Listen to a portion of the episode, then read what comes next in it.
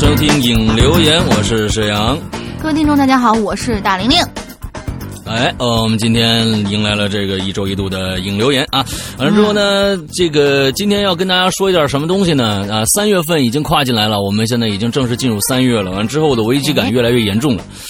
呃，因为因为因为我们鬼影人间的五周年马上就要到了，所以就是到底要干什么？五周年到底要干什么？有很多呃鬼友在期盼，也在也在也在，因为我曾经说过一些一些话，说要做一个什么特别隆重的、热闹的这样的一个活动，啊，但是就就目前来看呢，我就还没想出来要干什么。那但是昨天晚上是辗转反侧，呃，害得我呃三点没睡着觉呢。完了之后想出了一些一一些想法，因为。呃，当时要想了很多的一种这个最开始的一些想法，最后被毙掉了，是因为技术的问题，有很多技术问题，呃，解决不了，解决不了。那比如说我们在直播的时候用一些呃连线的方式啊，让一些嘉宾也露脸什么的，这个做不到，啊，这个做不到。对，呃，最重要的就是比如说大玲玲啊，她做不到。完了之后呢，我做不到，我承认，我就怂了，怎么着？哎，还做不到。完了之后就有很多的事情，就是呃，你像嗯，就是说现在的一些直播平台上，虽然我是可以跟对方连线，但对方不一定能跟我连线。就是对方连线的也要达到一个什么级别才行。那这种号很少的，就是说就搞就搞不定。有一些事情是搞不定。你想你想去就现场搞一下这个事情，好像搞不定这件事情。所以我在想各种各样的其他的方式。那么昨天又想出了一个另外一个方式，可能露脸儿有可能不行，但是呢。我们的节目的形式可能会变，发生一些，呃，一些一些变化。完了之后呢，反正，哎，我现在比较比较比较比较比较纠结，就是我又是一个非常纠结细节的一个人啊。虽然不是处女座，但是我发现就发现我对对自己的事儿的时候，纠结细节有点有点现在有点失控的状态。可是你是，可是你是天秤月的天蝎呀，天秤就是纠结纠结症啊。嗯，对吧？好吧，嗯，所以导 导致我们现在的我们的这个叫什么？这个呃，棒球衫呢，我还在改一些小细节啊。啊，这当当然了，不会不会延迟大家的这个啊收货时间啊。所以这次我们拉的时间战战战线很长，虽然早订购早就结束了啊。不说这个，呃，那么我们在呃这个。五年的同时呢，我们现在我和大玲玲在给大家准备一份小礼物，给所有鬼友的一个小礼物。那么这个没有任何的门槛啊，大家都可以，只要呃只要去购买就都可以拿得到啊。这是一份五年的一个特别专辑。那么这个专辑呢，会放在一个呃特殊的一个承载物里边。啊，这个承载物是什么？有可能我会这个星期在直播里面就会跟大家告诉大家这是一个什么东西啊。之后我会现场给把这个东西展现出来给大家。那么这里边呢，呃，是一个五年的，相当于一个五年的纪念装啊。这是一个五年的纪念的一个一个一个礼物，里边呢会有专门为五年录制的，在任何平台下。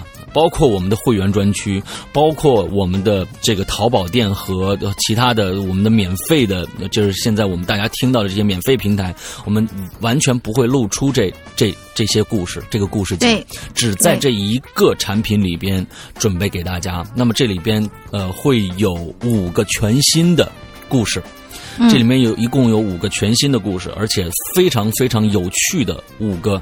故事这里面有呃恐怖的故事，有非常非常巧妙构思的一些推理性的故事。完了之后呢，呃也会有呃老朋友和新朋友跟大家见面，在这些故事里边有老作者也有新作者，反正是一个非常非常值得拥有的五个故事，全新的故事。这也是我们特意为五周年准备的一个东西，所以最近非常非常之忙，呃呃。因为我是一个没有长期打算的一个人，有时候忽然噔就冒出这么一个一个一个想法，就赶紧去执行，所以最近搞搞得比较狼狈。啊，比较狼狈。嗯，比较狼狈啊，所以呢，那没办法啊，我觉得也挺好玩的，因为做出了几个故事，两现在已经我这儿已经有两个已经做出来了，完之后发现哎非常有趣啊，我也我也非常的喜欢，大概就是这样的一个一个前面要跟大家说的一个事儿吧，所以大家呃三月二十一号就是我们五周年的这样一个庆典了，我们可能会下个星期就会告诉大家呃我们具体有一些什么样的安排，完之后可能就会呃。跟大家说一些细节的东西了。那么，当然，在这个五周年的庆典上，嗯，不光是有这样的一个礼物，我们这个这个期间不光有这样的一个礼物，可能还会有一个大惊喜在我们的那个现场直播里边，可能会有个大惊喜。这个大惊喜现在只有我一个人知道，剩下所有人都不知道。我想，我也想，我也想把这个大惊喜一直留留到直播那一天的最后，所以呃，我不想告诉任何人，我是这么打算的，所以。大家可以等一下，好吧？OK，不要来逼问我啊！我是真的不知道。啊，对对，我我可以跟大家说，谁都不知道，只有我一个人知道。对，想给留给一个大惊喜给他啊！好吧，那我们今天开始我们今天的这个话题，来说说大玲玲介绍一下今天的话题。这一期的话题叫做“神奇动物在这里”。嗯嗯，是我们的鬼友释永龙提供的这一期话题。说你喜欢小动物吗？你养宠物吗？嗯，但你有没有留意到，可爱的动物偶尔也会做一些怪异的举动呢？嗯哼，他们有的会对着空无一物的某个地方狂呼乱叫，但是，是是不是因为他们看到了某个看不到的人？嗯，或者你在家里突然会听到已经死去的他熟悉的叫声或脚步声，这是不是他来看你呢？哦。啊，他又会以独特的方式向你传达着某种预示。对于宠物的怪异举动，你会会不会偶尔也会感觉到不寒而栗呢？来讲讲你和你周围那些神奇或者诡异的动物之间发生的故事吧。啊，OK，这好像还是一个国国内著名的一个呃，这个武打明星释小龙先生给我们提供的这个话题是吧？啊，对。释永龙同学，好冷，嗯，好冷。好冷 OK，这就是我们今天的话题啊。我觉得，嗯，对于小动物来说，我没有这方面的经历，因为既然我觉得是爱宠啊，我觉得，嗯，我不会把它们想的那么的阴森。那比如说，嗯。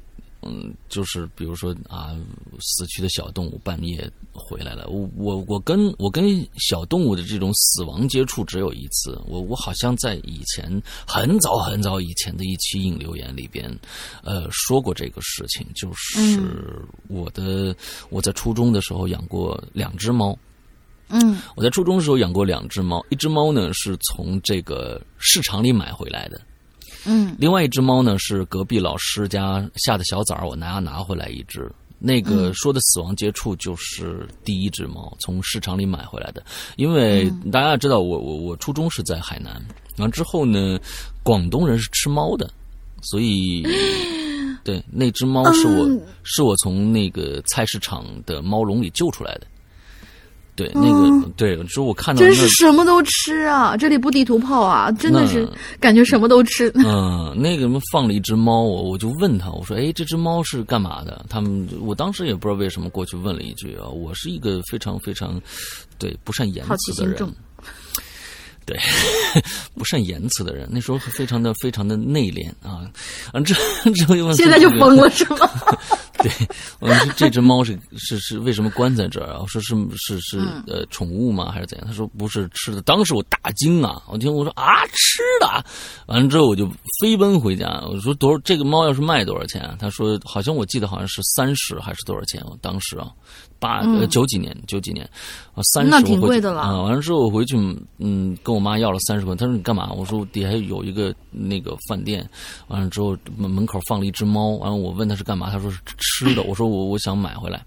我妈当时看了我一眼，完了之后还是我觉得还是哎赞赏有加的啊，觉得这个孩子很有爱心啊，是这样的一个状态。完了之后呢，我就赶紧去把这个猫买回来了。之后，呃，买回来也挺好的，因为我妈非常害怕老鼠。那么海南呢，这个老鼠非常的多。那就是嗯、呃当时我们住的条件也不好，之后呢，经常有老鼠窜来窜去的在家里面，所以呢，有一只小猫呢抓老鼠是比较牛逼的。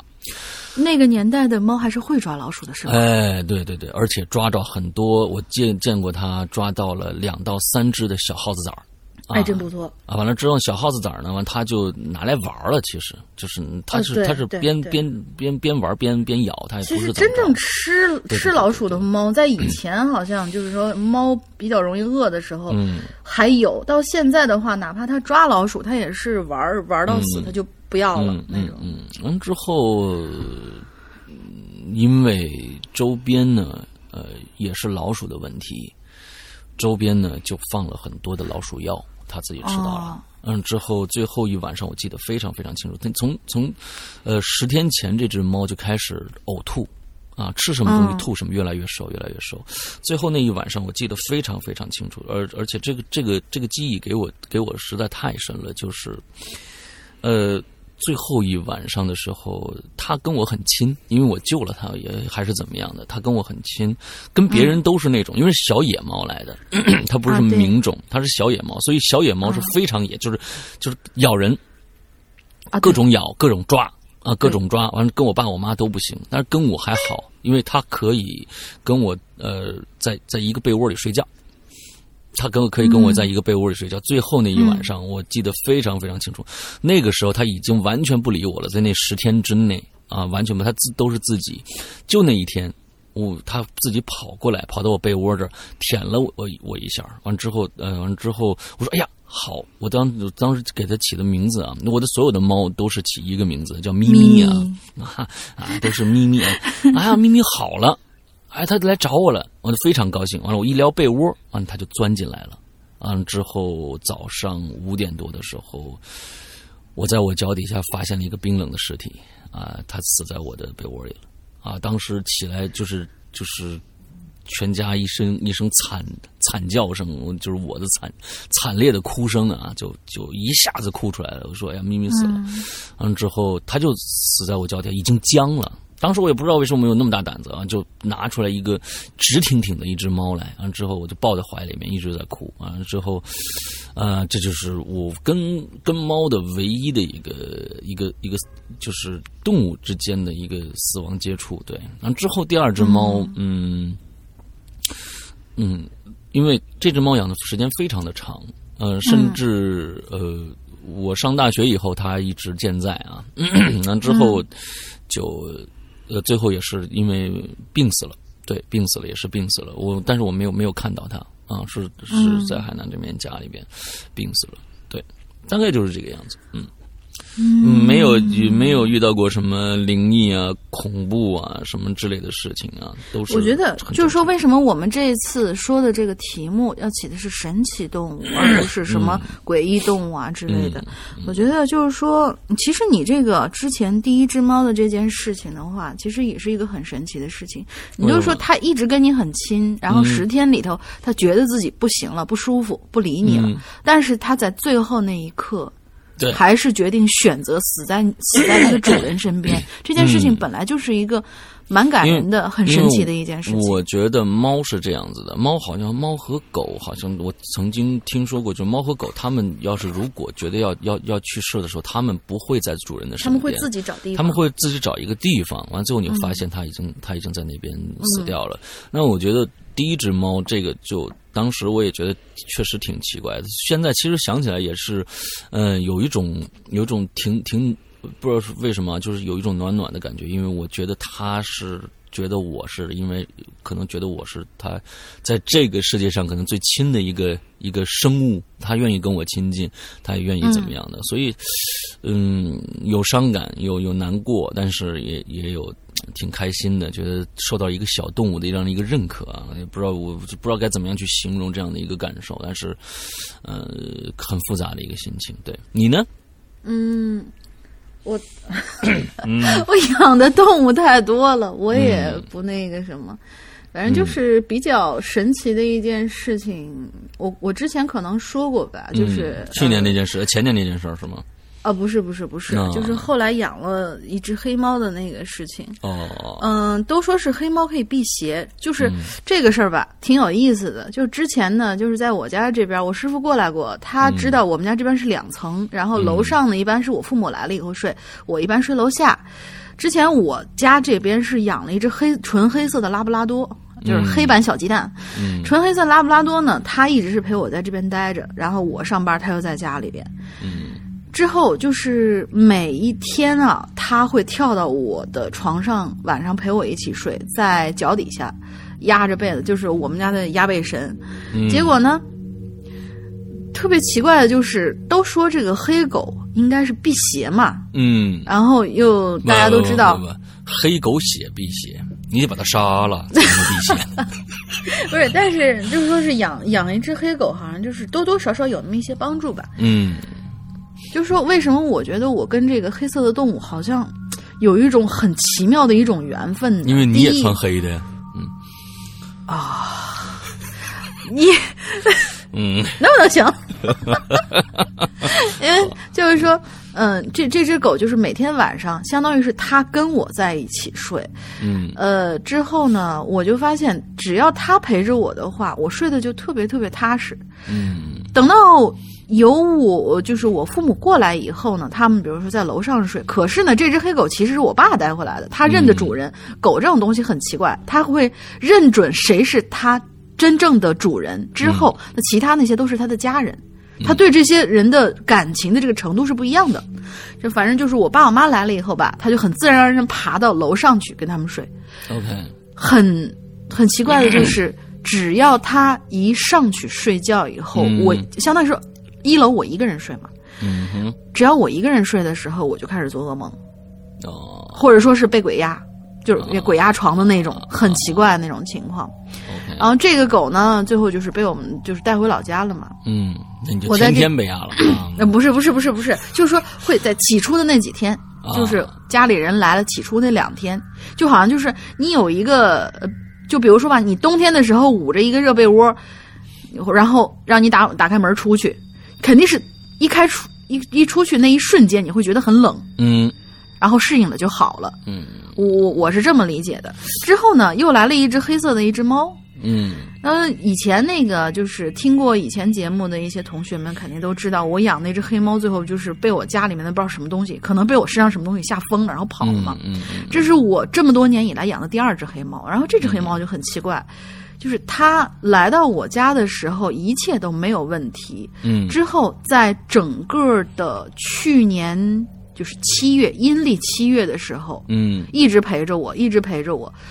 呃，我我上哪儿，他上哪儿，就是黏到不行的那种程度。，OK，但是，在阴历的八月初一的凌晨，嗯八月一号的凌晨，嗯，就不知道跑哪儿去了。直到现在，我没有再见过这只猫，就在我家，在我家凭空消失了。这只猫，OK，过了阴阴历七月，它就对。对，相当于是保护着我过了最凶的这这个月之后，它就走了。嗯，他走到哪我不知道，它是甚至于它是不是走了，还是在我家某一个角落里面死了，我都不知道，因为我再也没见过这只猫，而且我家是住二楼的，它要下去还得费点劲儿呢。OK 嗯嗯，就是比较神奇的这么两件 OK 事。嗯 OK OK OK，你看我你这个大玲玲一讲故事的时候，我就开始配这个恐怖音乐。为什么呀？不恐怖了，只是神比较神奇的一些事情吧。我要问我们看看鬼友们都有什么样的神奇经历啊？来，第一个嗯，好的，第一个是老朋友，呃，Jason 回回。他说：“双哥大玲玲，我又来了，好久没有出现了，最近有点忙。好了，说一个我奶奶给我讲的故事吧，真假我不知道。我奶奶以前养过一只猫，是一只花猫。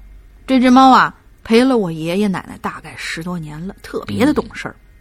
不只是那种固定地方大小便呐、或者固定地方吃饭，而是那种会看家、会护主的懂事儿。哟，我奶奶说啊，有一次家里头没人，爷爷奶奶出去买菜了，嗯然后买菜回来就看见家里门怎么开着呀？当时两个老人家就有点懵啊，赶紧跑进屋。进屋之后，就看见那只猫趴在它平常睡觉的地方，正在舔毛，而地上还有丝丝的血迹。嗯哼，但抱过来一看，猫身上没受伤啊。爷爷奶奶就猜呀，可能是小偷进来了，然后被这只猫抓了，或者挠了，或者咬了，小偷就跑了。这猫可能上辈子是老虎托生的啊。嗯，有可能。这是一件事儿，还有一件事儿就比较神奇了，就是有天晚上，奶奶做梦，梦到这只猫啊蹲在奶奶床头，舔舔着奶奶，和奶奶就逗它呀，说这么晚了你还不睡呀？然后就发现那只猫哭了，一边哭一边舔着奶奶。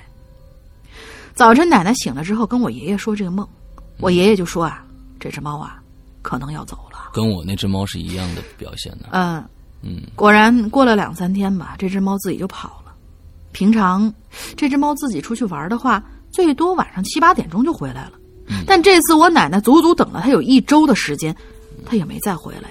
嗯，我爷爷说有可能知道自己日子不多了，怕奶奶难过，就自己跑了，不让奶奶看见它去世吧。嗯，这事儿我是听我奶奶讲的。奶奶说现在还会偶尔想起那只猫，因为它真的是太懂事儿了。好了，故事讲完了。嗯，是真的假的？我不知道。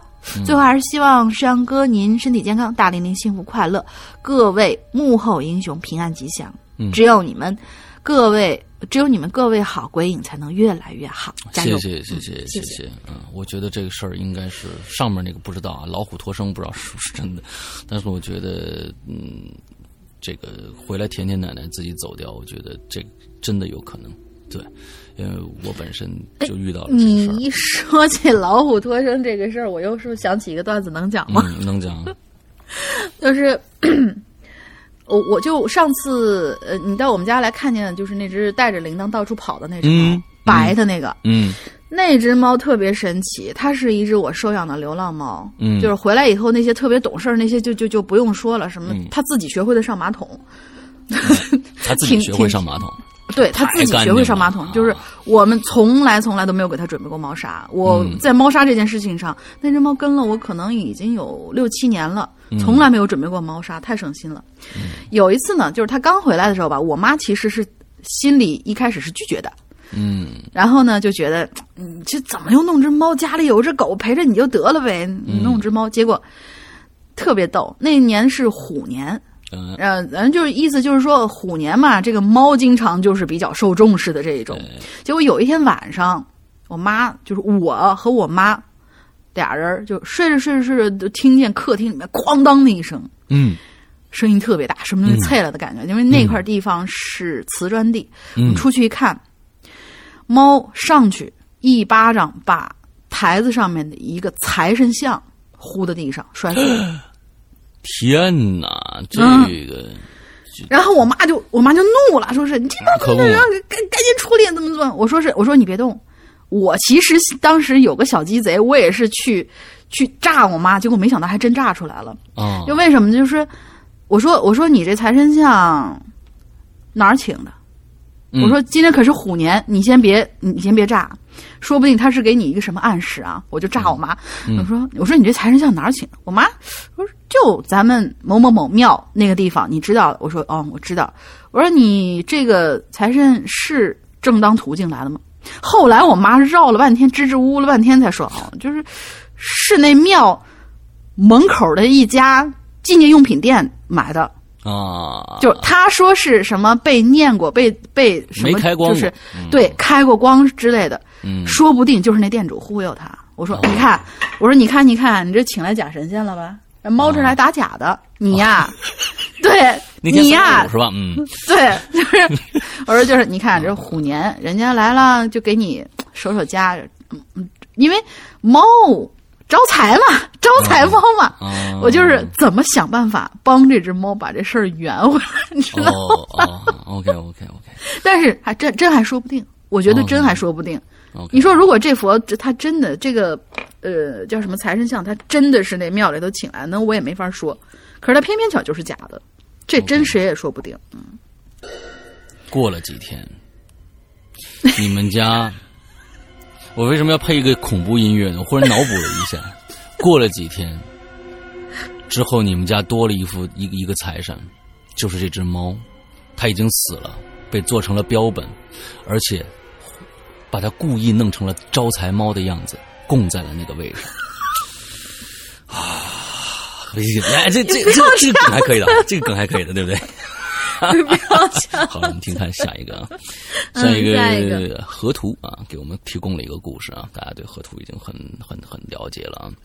他说我们家里有一只狸花猫，哎，个就是对，就是我过去养那种，就都叫狸花猫，就小野猫那种感觉啊。不敢说是我我在养它，感觉更像是它住在我家。嗯，它的出现呢，哎，是一个谜。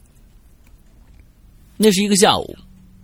我放学回家呢，当时啊，我是上高中，已经开始一个人住了。像往常一样进屋，哎，把书包呢和我自己呢一起甩到床上，等床停止颤动以后呢，我就听着屋子里头还有悉悉索索的动静。嗯，仔细听呢，声音好像来自衣柜。我当时也没多想，直接下床拉开衣柜门，我就看着里边有一只猫正在和我的衣服较劲呢。就这样，我和它相遇了。转眼就过了六个春秋。我家呢在六楼住，那天呢家里窗户都关着，我回家的时候也锁着，除了我以外，只有我发小有钥匙。他说他也不知道，于是呢到现在我还没搞清楚那只猫到底是怎么进来的。我呢是比较容易接近动物的，有人说呀我阴气太重了，比死人还阴，正好是鬼节出生的。啊，呃，我太爷也是鬼节出生的，但是这个阳气非常的旺啊，这我估计还不是，嗯，所以呢，对动物来说没有威胁，也就是他们不会把我当成人。我觉得他说的有点扯，不过呢，确实大多数的动物对我都没什么警惕，在外边待着不动的时候，还偶尔啊会有鸟往我身上落。你确定不是你自己存在感太低？没有没有没有没有，他 把你当成一个小屋子。没有没有没有没有，我刚才想是还还偶尔会有鸟屎往我身上。当然，我们不要不要破坏这个氛围，我们不要不要破坏这个氛围啊！Sorry。之后总体来说呢，我和动物基本都能和平相处，除了我们家的这只猫，它不认我给它起的这个名字，试了好多次都没用。不过好像不用名字，他也知道我在叫他，也就放弃了给他起名字了。而且呢，还特别的凶。我觉得它是一只伪装的豹子，一般不让摸不让碰，总是莫名的对我又抓又咬。严重的几次呢，是严重的几次伤口需要去缝针，缝针。你知道大林的什么？呃，我家猫行行了行了，别提我。呃，我们家是，嗯，这里面有很多的故事啊，大家大家要反反复听我刚才说的那句话到底是什么话，里面有很多的故事。我家父，我家猫呢，身手相当的利落，经常从窗户出去，直接窜下六楼，在外边也是一霸。啊，楼下的楼下的野猫甚至狗都怕它，抓鸟呢更是一个好手，从来不会扑空了。我就怀疑家里啊出现的蛇。也是他的杰作。哟，在北京家里出现蛇，而且是楼房，这太难了，这太难了。嗯，这个是一个非常……那你在在农村的话，在北方有可能出现蛇，但是一般毒蛇很少，一般毒蛇很少，都是一些菜蛇、菜地的那种、那种、那种没有毒的蛇啊。刨坑刨出来了，叫什么？这个村里人叫什么龙虎斗嘛？这哎，但家里边六楼城市里出现蛇，这太奇怪了。哎，我们家里怀疑我们家里出现蛇也是它的杰作啊，就是比较奇怪，附近没看到过蛇，它是从哪儿逃换回来的？啊，它它自己叼回来的。我家猫有一点特别省心，它非常聪明，会自己上马桶，还会开水啊，开水龙头这件事儿，这个这跟不需要猫砂，这点我觉得有很多猫应该是都可以做得到的，因为我的第二只猫也是这个样子，而且它呢是基本上是就是我们当时没有坐便。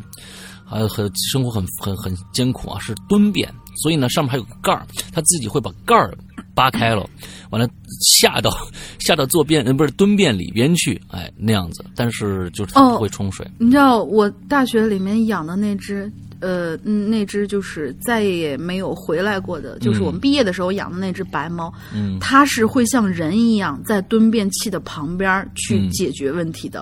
哦，就这是我一一辈子当中能碰到两只会用不同种类那个厕所的猫，这也是挺挺神奇的一件事。OK，好，接着啊，那今年春节后前后的一阵日子呢，我家的猫总是趴在空调上盯着我。哦，现在这只猫还看来还在还健在啊。呃，那个卧室里空调的位置正对着床，它就在上面趴着不动也不出声。一月二十八号一点左右，今年哦，二零一七年一月二十八号一点左右，嗯我又失眠了。恍惚间，我就看着空调上有一团东西在蠕动。躺着玩手机，我就感觉越来越觉得喘不过气儿，忽然发现有些不对劲了。空调上的那个东西好像比我们家猫大了很多。我下意识的用手机屏幕的光晃过去，在那一瞬间，我就看着空调上方塞着个仿佛后现代主义遗留物的玩意儿。嗯嗯，大家想想这个词儿啊，后现代主义遗留物的玩意儿，光线就没敢停留。我一下子按灭手机，钻进呃缩缩进被窝里，蒙住了头，感觉那个东西好像要扑过来一样。不知不觉的，不知道是错觉还是因为什么，我就感觉我身上越来越重，心脏好像快跳不动了，呼吸也很困难。我隐约听到了，这个时候我隐约听到了我们家猫的叫声，一阵一阵的从另外一间卧室传过来。过一会儿，我就勉强能动了，叫了急救。后来医生还说我那天非常之危险。最近呢，接连遇到许多的怪事儿，有几件还挺悬的，想想也很后怕。我们家猫上个星期不知道跑哪儿去了，它以前也经常往出跑，但一般不会超过一个星期就会自己回来。从高中开始我就一直自己住，他已经陪了我六年了，到现在已经第，到现在已经第九天了。他我哦，他现在嗯，呃不出一个星期就会回来嘛？跑了对他跑出去，现在已经跑了跑出去第九天了。我好，我好担心他也再也，呃，他再也回不来了。OK，我们祝福一下你们这这只没有名字的这个小小狸猫啊，可早点回来啊，嗯早点回来。嗯、我说不定，我感觉它说不定替你挡了很大的一个灾啊，也有可能。对，嗯，大家再想想，我们觉得呃，这个河图的这样一个形容啊，后现代遗留物的玩意儿，嗯，OK，啊，想想这是什么东西啊？其实他还有一个，还想聊聊关于蝴蝶，也算也应该算是一种动物，当然当然也算是一种动物。当然了，嗯，这是我大学的一位教授在课上亲自呃亲身讲的亲身经历啊。这位教授呢，花了很长的时间和精力到长江边上去寻访那些古镇的故事。呃，在此期间呢，他意外发现了文天祥的族谱哟，并且呢，他的已故的老师也在这份族谱上之上是文天祥的后人。嗯呃，就是留取丹心赵汉卿那位啊，嗯，大家可能知道，当时呢正值祭祖的日子，教授呢便按照古书上记载的方法，书写焚送禀告祈请的表文啊，这个祭拜自己的老师。隔天早上，教授起床，惊奇的发现两只蝴蝶在头顶盘旋，久久不肯离去。问当地的老人说：“这是先人的灵魂，你给他焚香烧纸，他便来跟你打个招呼。”很多古老的歌谣都有此类的描述。OK，《梁祝》是吧？嗯嗯。嗯中国自古就有很多蝴蝶和灵魂关联的传说，比如说梁祝化蝶，谁知道有没有相关的？呃，谁知道有没有发生过这样的事情呢？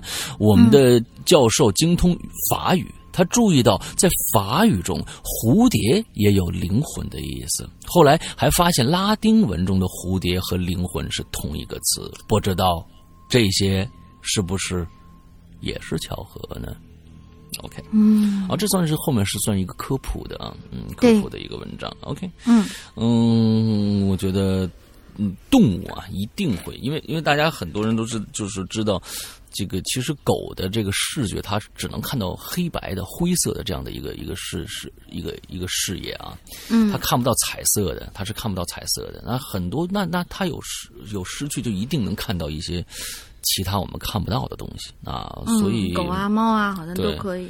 对，所以我觉得这个，嗯，这是很正常的一件事情。他看不到一些能量，我他们看到一些能量，我们看不到。嗯这这这，嗯我觉得应该是很正常的。可能是由于波长啊，这有各种各样的东西吧啊。但是，呃，我觉得像像一些蝴蝶啊，也说这种可能基本上好像说是应该这蝴蝶什么的，只只有本能的意识，它没有一些呃智慧，像我估计他的智慧是非常非常之低的，可能是一些本能的一些东西在支配着他去做一些运动啊。有很多可能动物都是呃。这这个这个这个样子去生存的，他只是说我该怎么样就是能生存下去，他是以这种这种智这种这种直观的这种智慧去去来生存下来，他并没有一些因为其他的一些事情来造成一些能动性啊。但我觉得，嗯，可能真的是一些灵魂或者一些什么的一些依附在上面都有可能，谁知道呢？不知道啊，但是你也没办法去否定这些东西的。是的，OK，那，我们下一个来，嗯，下一个叫做恋恋，好像是新朋友。嗯 Hello，香菇，龙丽姐好，我是新来的鬼友，我叫恋恋。嗯刚开始刚开论坛呢，就看到了本期的话题是神奇动物。一听这句话题呢，我一下就想到了童年时候的一个阴影。嗯我家之前啊养了一只母猫，嗯妈妈说那只猫从我两三岁大时候就有了。嗯，我们老家这边有种说法，说刚生出来的小猫啊是不能让属虎的人看到的，哦一旦被看到了，母猫就会把小猫咬死。而我呢，刚好就是属虎的。我记得在我十一岁那年的一个夏天，那只母猫就在我住的那个房间里啊，生了一窝小猫。嗯之前他生猫咪的时候呢，不是生在别的房间，要不就是生在我们家外面的一个棚子，所以我根本没机会看到他生小猫。嗯我还记得那天是一个早上，我还在床上睡睡懒觉呢，就听到我弟弟在那逗猫的声音。我想伸头到蚊帐外面去看看那些小猫。这时候啊，我妈妈就和爷爷制止了我说，属虎的人那是不能看的。嗯我就没理他们，继续蒙着被子睡着了。但后来等他们走了，我还是忍不住自己好奇心去瞟几眼。我那会儿看都，呃，我那会儿看都没走近，嗯就是没有走近看，就那么瞟了他们几眼，之后就走了。第二天早上，我们家早呃早上我们家有事儿，把门锁上就出去了。直到中午，我跟妈妈打开门回家，我是第一个进我卧室的人。刚推开门，我就哇的一声叫出来，只看见卧室的地板上零零落落的散落着几个小猫的头，哎还有它们的肠子、内脏之类的，吓得我的腿都软了，话都说不出来。我妈这这会儿才听到我的声音，跑进屋来。她说啊，母猫把自己小猫吃了，还给了我一些安慰，说叫我别害怕之类的。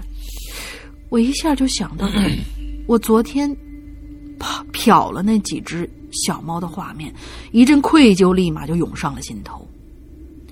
我当时真的是无意要害他们，在没发生这件事情之前，我真的是完全不信这种说法的人。但现在摆在我眼前的一切，不得不让我相信了这个事实。从那件事情以后啊，我好像就不怎么开始不怎么喜欢动物了，开始不怎么喜欢动物了，也变得不怎么喜欢小孩了。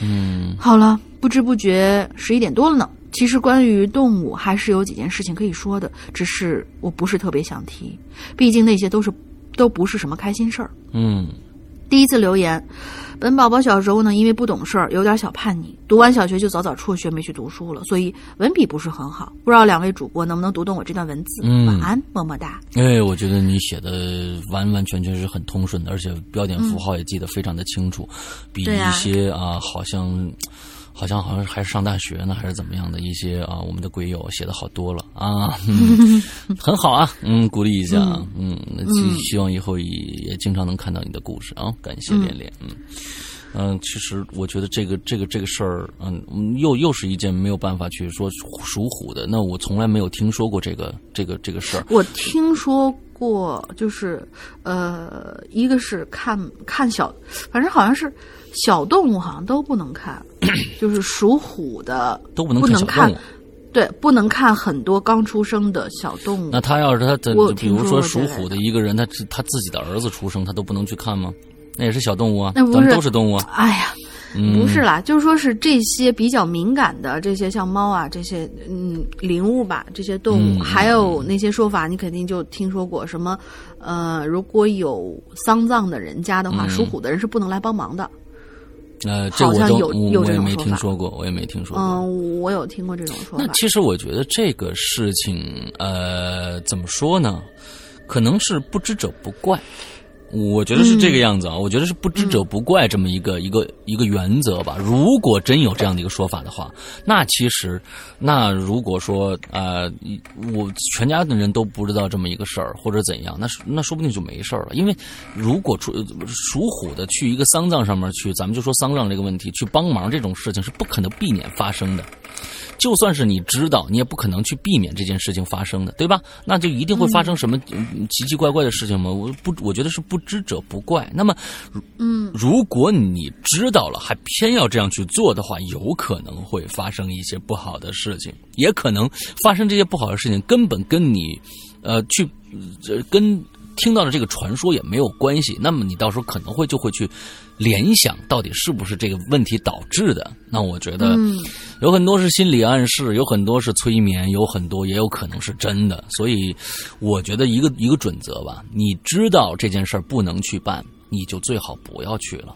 就是这个这个嗯这个原则，其实就是就是这么一个原则。那么，其实我刚才在在我做节目之前呢，又听到了这个这个大玲玲说，在之前跟纸片儿啊，在就是咱们的大米啊，在聊天儿说他的一个朋友去了一个什么样的一个地方，这个地方呢，呃，发生了很多很惨烈的事情，对吧？对，完了之后他就去了，回来就不对劲了。嗯，他们要去探险，他们要去体验，所以在我们所有的节目里面当中说，呃，任何有一些禁忌的东西，千万不要去尝试，千万不要尝试，尝试出现问题你就完了。呃，到时候后悔，我觉得你谁都怪不了，只能怪你自己。对，所以啊、不要去做这件事情，好吧？嗯，对，关于大米的这件事情呢，我可能近期会找他聊一期。嗯、嗯具体这个内容呢，在我们的会员专区每年一九八的玲珑里面，呃，不是，呃，不仅仅是玲珑啊，是从，哎，我们把植入广告植入到中间了。啊，嗯失总之呢，我会去找他聊一期。啊，怎么会有失踪会有这么一期呢？啊，不是，我就说是我们的会员机制是哦一年一九八，里面有好多好多不会对外公布的节目比如说 OK，山羊哥的专区、失踪我的专区、玲珑，还有我们的秘闻，还有我们的怪藏，还有嗯各种各样有趣的、第一时间能让你听到的故事。哦，这是一个软广是吧？对，这是一个植入广告。啊，对，现在在我声音啊，现在现在现在在我的，你看，你现在你要跟我学习。现在在我的这个直播里边，我的那个软广已经植入的非常非常无无痕了，哦，你知道吧？那个那那个广告简直了！大家具体想听怎么回事儿，赶快去戳关注嗯“扬言怪谈”，或者说你可以看一下精彩回放，你就知道这个。哎，你这个广告剪掉了吗？没剪掉，没剪掉，没剪掉是吧？看回放就能看到那个广告做的啊，简直了，太逆天了。对对对，因为这我在《扬言怪谈》里边，本身现在在说的这个屌丝道士呢，就是一个非常搞笑的一个故事。那里边有一些我的自有有的改编呢，就是专门其实是给咱们鬼友听的，这些梗只有鬼友能听得懂。对你像对，就是这梗，你只能只能鬼友才能听得懂，加了很多搞笑的东西在在在里边，因为本身是搞笑，所以可以这样去做。那其实你要恐怖的故事加一个这样的东西，那就那就非常非常恶心了，你知道吧？肯定这个是可以这样去做的，而且我可以可以跟大家说，就是在我在直播里边的所有的这些录音剪辑，呃，故事的录音剪辑，我们只会在会员专区的密文里面出现，而且现在屌丝道士》第一部已经完全更新完了，在我们的会员专区里面有一个专门的文件夹是放这个的，还有。啊高智商犯罪第三部已经在这个星期五就会最后一集也完了。之后呢，呃，我们也会做一个专门的文件夹放在会员专区里边。之后就是高智商犯罪第三部的全部内容。那其实这些所有东西都是我直播里边的内容。那大家每个星期二和星期四晚上九点钟在花椒直播里边有个叫“扬言怪谈”的，就是我的直播。那么，嗯，这些东西只有在会员专区才能听得到。那其他的地方免费平台我是不会放出的，呃，售卖我也是不会卖的，我不会卖这些东西的，所以只有在我们的会员专区，请大家赶紧去买一下，就购买一下会员专区，因为是那内容实在太丰富了，在里边。呃，之后呃，如果想购买会员的话，请加一下微信号“鬼影人”呃“鬼影会员全拼”。鬼影会员全拼，加一下这样的一个微信号，你就可以了。完，在上面一定要注一个，就说我想咨询或者我想购买会员这样的一个一个一个提示，就在底下写一个。但是，请记住，请记住，你一定是苹果手机才可以。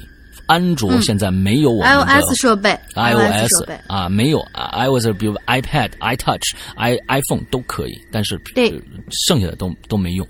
前几天其实也也很有意思，就是说我觉得现在目前来说，我们很多很多的鬼友，其实就是呃，我不知道是可能近太近视了，太近视了，就高度近视这种这种的可能，就是不管那个字儿写多大，他都不看。这前天有一个鬼友啊，我觉得他确实想买会员，进去以后买了会员。呃，我们在买购买会员之前就会给他很多很多，首先让让你确认，哎，这个是不你是不是苹果手机？第二个，呃，让你确认我们这个会员专区包含的内容是什么。包含的内容是什么？呃，你看一下这个内容是否你想要。完之后你确认你要了，再去付款啊。之后我们这个服务是非常非常到位的啊。那就是一定让你了解到我们这里边包含什么样的内容，你是否愿意愿意去购买这样的一个会员的资质完之后才让你付费的。嗯，最后付了费了，完之后买说，哎，你给我截一张那个那个那个图，就是你的 A P P 的一个会员的图啊，就是不是就是普通资质那个图，好给你把它变成会员这样的一个过程。他说：“哎，什么？那我 A P P 怎么下呀？”他说：“你去 App Store 说啊，我是安卓的。”你这就很无语，你知道吧？那三道杠旁边说：“不是，你往回倒一下。”我说：“这个第一句话大字儿是您，您一定要拥有苹果。”说：“哎呀，我没看着。”就说就是大家就是字儿，其实写给你看的，你不能不看啊！你完了不能不看完了之后，你又怪我们有问题，这个事儿我们真的是我们承承担不起。这我们真的不背，没法背。真的，在所有的地方，我们写了各种各样清晰的的告示，说你你一定要怎么样，第一步是什么，第二步怎么？你这这这个这个事情真的啊，我就没办法了。说实在，真的没办法了啊！嗯嗯，对，我们这个我，但是大部分的绝大部分的百分之九十九点九。的这个这个用户还是都是看的，总是那么有零点零一的这样的一些啊，特别特别特别棒的，特别棒的粉丝，他不他不看字儿，棒棒的。这没办法啊，这没办法。说，而且你在加了，而且你在加了那个会员的客服号以后，这个我们现在的客服是英子姐嘛，她也会给你一张详尽的这个购买之前的买前须知，你应该已经能够看清楚上面有什么要求啊之类的。对对对对，真的英子这这的名字。越来越长了啊，越来越长。负十六啊，对对对，十六节。知道十六节这个梗的话呢，想知道的话就赶紧去看直播。对。OK，好，我们下一个叫力换换换，我们老朋友啊，来，这个诗阳龙鳞好，这期的话题呢，关于小动物，我是挺喜欢养小猫、小狗或者小白兔的啊，什么的，可是呢，一直都不受小朋小动物们的喜欢，就连我们家的那个哈士奇都不喜欢我，还会对我狂吠啊。不过哈士奇这种生物呢，也是有点二。啊，他有时候会就搞不清状况，哎，可是什么？他二跟这个不喜欢主人，这是两回事儿啊。嗯，对对对。我们往下看，往下看，还会对我狂吠，不知道是不是跟我的体质有关？毕竟老先生说过，我身上有死人的气息。嗯，这个我觉得就刚才跟我们的这个呃河图的那个说法就有点背道而驰了。哎，河图说我的身上的阴气重，那。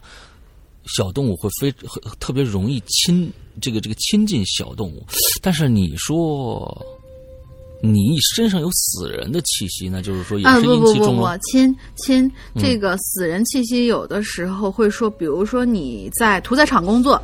你身上会有那些死掉的生物的气息，或者说是你在明白明白什么警察局工作，你身上煞气很重。沾染的一些东西。对对对，这些有的时候动物就会很畏惧，甚至是反感。嗯但是阴气这个是另外一回事儿。So。OK，嗯好。虽然动物呢都不喜欢我，可是阻止不了我养猫。我家呢有一只特别照顾的猫，然后呢家外边有七八只流浪猫，我也想把它们养在家里。可是呢，只要我把它们抱进屋里，它们都会特别特别急的从我手上跳上呃跳下去，并跑出去。这次就说说那只我特别照顾的猫吧。猫咪的名字呢，嗯就叫那只猫。哦，天哪，这个名字还挺挺挺牛逼的。那只猫挺独特，的。哎，那只猫过来。嗯，对，就跟什么，哎那人你过来。哎，这就是，呃，那只猫其实很怕我，可是呢，我不敢放它出去。它它似乎明白我不让它出去的原因，所以呢，只要我在家里，它就只会在它的床上躺着，完全不靠近我。几年前啊，他还没住进我们家的时候，我就时常在我家周围看着他，可是他都不来吃我放在盆里的饭，也不和其他猫抢食儿。每当我一靠近他，他就跑了。没，呃，有一天我放学呢，从隔壁的空房子里传出来猫咪虚弱的猫叫声。身为爱猫人士的我呢，当然要去解救可怜的猫咪了。我从后门出去，来到隔壁的后门，就冲了进去。啊，别问我为啥不用前门，啊，前门有铁锁链子锁着呢。嗯，不是，这还有后门啊？这后门能打开呢，是因为前段时间呢有人偷偷破门进去了。不过因为某某些原因，我们都没来得及发现有人进去住，他就自己跑了，留下虚掩着的门。嗯，这是说过去的事儿，还是说现在的事儿呢？啊，这这糊涂了啊！啊，我踏进厨房的那一瞬间，空气中有淡淡的血腥味儿。我快速穿过厨房、客厅，来到客厅，我就看着那只猫躺在血泊当中，还在叫。我连忙走上去，想把他抱起来，可是他还是很害怕我，想爬起来，无奈和奈何没什么力气了，只能让我抱起来。我抱起他，才发现他的伤势有多严重。我靠，他的右脚掌被人砍了，啊，身上还被人倒了胶水儿，胶水都还没干透呢，似乎他发疯，似乎他发疯似的，没受伤的左脚拼命的啊，突然，嗯，嗯，突然他发疯似的，嗯没受伤的左脚拼命的往我身上挠，手臂被抓出非常多的血痕，血流不止。他似乎还不过瘾，张嘴就往我的手掌上去咬，咬劲特别大。不论我怎么搬都搬不开他的嘴，只能忍着疼跑去附近的兽医院。我觉得这些你们做的都非常非常的像一个人的做法，但是某一些人不像。六天。七天都不去。啊，刚才这讨厌个大家再再再再琢磨一下，也不要问我为啥不叫妈妈帮忙。当时要是不把那只猫送去医院，它就会没命的情况下，我能等到妈妈回来吗？啊，这些括号其实没有必要加啊，我觉得就是让让会就大家不用去管这个括号里面的事儿。咱们接着往下讲。嗯，兽医见到后吓了一跳啊，连忙拿出麻醉剂给那只猫注射。麻醉剂生效以后，那只猫松了口。呃，意思是他去医院的这整个一路上，那只猫是挂在他手上的。这不是啊，这让我想起了那个、那个那个郭德纲讲的坤包的故事。嗯、嗯，你待会儿读完再讲，读完再讲。那只猫松口了，兽医呢把它抱进，把它抱了进去，护士小姐帮我包扎。关于我的伤势，呃，就大概说说好了，就是满满身的胶水和猫毛，呃，满手的血迹。比较严重的是，它咬的是手掌，不过现在没啥问题，只是拇指有一些迟钝。哎呦，这是真的是受到了非常大的一个，其实是一个一个一个物理性的创伤了。这里边肌肉可能会受到损伤了，已经。对，一个月以后呢，那只猫出院了，我跟它，我把它抱回家。呃，我跟他抱了回家，我把他抱了回家吧，也是看他可怜，妈妈没反对我养他，没了脚掌还要我把他放生，呃，这我做不到。呃，他现在没和我一起睡，除了第一晚。我中学时期有起夜的习惯，那天晚上我起夜，看见他对。看见他对着前方的朋友低吼，那就应该是可能是不是他意思说是看前面看到好朋友了？嗯，要攻的朋友啊，要攻击朋友的样子，尾巴毛都炸了。我立刻把那只猫搬了出去，放在隔壁空房之后。他就睡在那儿了，他看我的样子也很奇怪，他会死死的盯着我，用很用着不是不友善的眼神，只要我靠近他，就会露出害怕的眼神。啊，别告诉我那只猫怕人，我是不会信的，因为他和我姐姐好的不得了。不过呢，他现在在我家里过得好好的，断了脚掌也没办法救了，走路一瘸一瘸的。至于那位好朋友，我是知道他的存在的，我跟他之间有很长的故事，这里。就不交代了，还挖坑啊！最后怎么感觉还是写的有点偏题了？不过还是要呼吁大家领养代替购买。你可以不喜欢小猫小狗，但请别伤害。你可以把它们赶走，但请别用热水泼它们，或者用扫把打它们。虐待动物会有报应的。谢谢大家。我也真的不知道那些用水泼它们和用扫把打它们这些人出于什么样的心理去做这些事情。呃，真的是有很多。每次听到虐待动物的时候就很生气。是，确实是非常非常的生气。就是说，你何必呢？你是有多弱小？你是被被人欺负成什么样子，才去欺负这些没有还手能力的动物呢？就是说，你们已经就是已已经是就是弱弱逼到什么程度了？你们才会去干这些事儿啊？就是你真的是怂到什么程度，你才会去干这些事儿呢？真的是真真真的。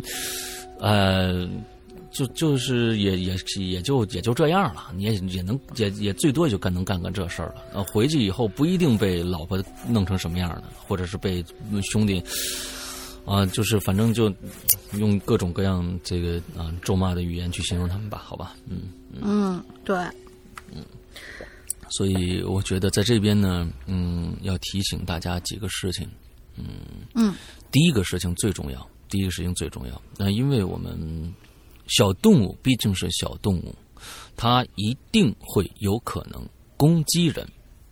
嗯，别说我们家的狗或者我们家的猫怎么样怎么样怎么样，它们一定会有可能攻击人，因为他们可能会看到一些可怕的东西。这个人带着一些气息走过来，他看不到那个人的本真，但是他身上的气息也有可能是会让他们发疯的。这是完完全全可以，因为狗看到的东西和猫看到的东西是完全不一样的。就连你女朋友看到了什么的，你都不知道，所以你更不要去揣摩小动物为什么忽然之间就发疯了。那么这里面有两个前提：第一个，你要给你自己的小朋友、你的小动物一定打防御针，各种各样的防御针，千万不要少。千万不要少，这是你对别人的负责，也是对你自己的负责。第二点，如果你被其他的小朋友、小小动物咬了，也不要撑六天、七天，等到疼的不行不行的了，哀嚎遍地、满地打滚，完了之后各种各样的不开心的时候，还不听别人的劝。不听别人的劝，完还自己理直气壮，理直气壮还不去，最后去了医院，人家医生跟你说：“你快，你要再不来，你这手就废了。”的时候，你才觉得别人说的对。啊，对，对吧？我觉得是你，大家你一定。被动物咬了，小动物咬了，一定去做一些处理。如果是被伤口很深，或者是要比如说抓了一下，就毛皮儿，我觉得可能回去抹一些碘酒啊，处理处理就好了。但是呢，你的手已经被被咬成一只猪手的时候，那你还不去医院的话，你有完没完啦？我觉得你就有问题了。所以大家不是你，你干嘛要阻止我？是你有相同的经历吗？没有，真的没有吗？没有。好，所以就可理直气壮了。所以我觉得这个换换换同学在这里面做的是非常对的，就是说他立马去了医院，一定要去医院。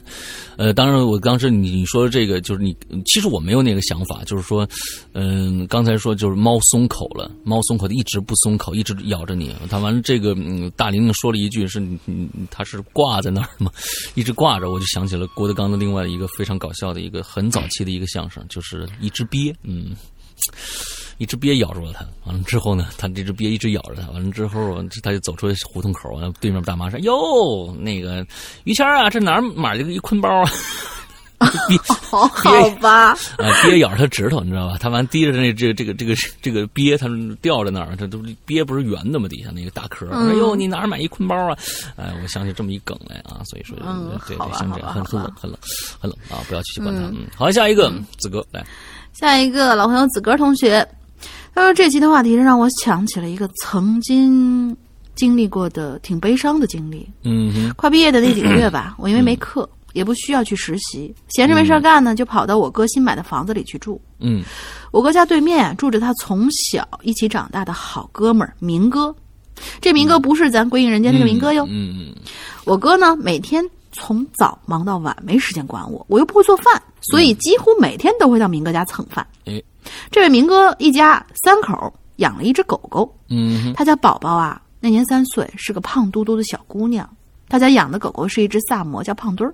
嗯，宝宝跟胖墩儿关系特别的好，好到只要宝宝在家吃喝拉撒睡都跟胖墩儿在一起。嗯，有一天宝宝因为起水痘，是明哥带胖墩儿去公园遛弯儿。那那个时候带他去公园遛弯儿，结果呢，明哥就把胖墩儿带回家的时候啊，胖墩儿浑身都是血。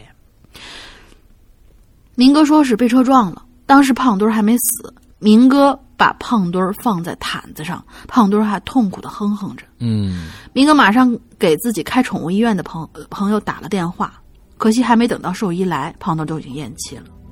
宝宝当时还在床上睡觉，没看到那一幕。这场事故的肇事者和我们住的是同一栋楼，好像是喝了一晚的酒，早上才开车回家，也是挺倒霉的。那天保安没有把公园的挡车杆放下来，车子拐进小区就把胖墩给撞了。后来，胖墩儿被明哥和明嫂用一个木头盒子装起来，开车到郊外给埋了。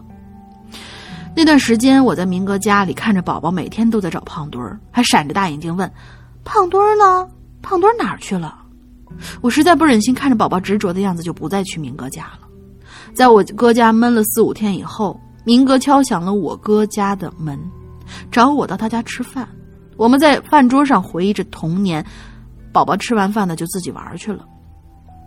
就在我们聊得正开心的时候，我们突然听到了一声狗叫，开始以为是电视里的声音，可是那狗叫声持续不断。明哥就把电视关了，周围一片安静，我们这才听清楚狗叫声来自明哥明嫂的房间。打开房门以后，看到窗户开着，宝宝坐在窗台上，一只小手已经伸出了窗外。明哥一个箭步冲上去，把宝宝抱下来，然后开始对着宝宝吼。明嫂开始柔声安慰着宝宝，哄他睡觉。等明嫂回来，饭桌上却是异常的安静。其实我当时觉得有点尴尬，就想找个理由回去了。之后我一直就没再登明哥家的门直到我要回家了，才提着礼物到明哥感明哥家感谢他和明嫂这天这几天的照顾。一进门就看到一张被放大的宝宝和胖墩的照片，被挂在了客厅最显眼的地方。嗯，家里的每个窗户也都安上了防护栏。明哥还买了一只萨摩的幼崽，说是代替胖墩陪宝宝。嗯，都说人畜均为生灵，都会因都会经历生老病死、转世轮回。我想啊，动物也是因为太过牵挂，不愿轮回，只想守在主人身边吧。嗯，说这个有点不舒服，说点有意思的事儿吧。有一年，我跟朋友去林区玩，回来的时候已经是晚上了，在一个高坡上面，我们看到大概有十几只黄鼠狼，嗯，走几步就朝一个方向低下头，感觉像是给人，就就感觉像是人类在拜佛的样子。嗯，我知道黄鼠狼是有拜月习惯的，但是那天。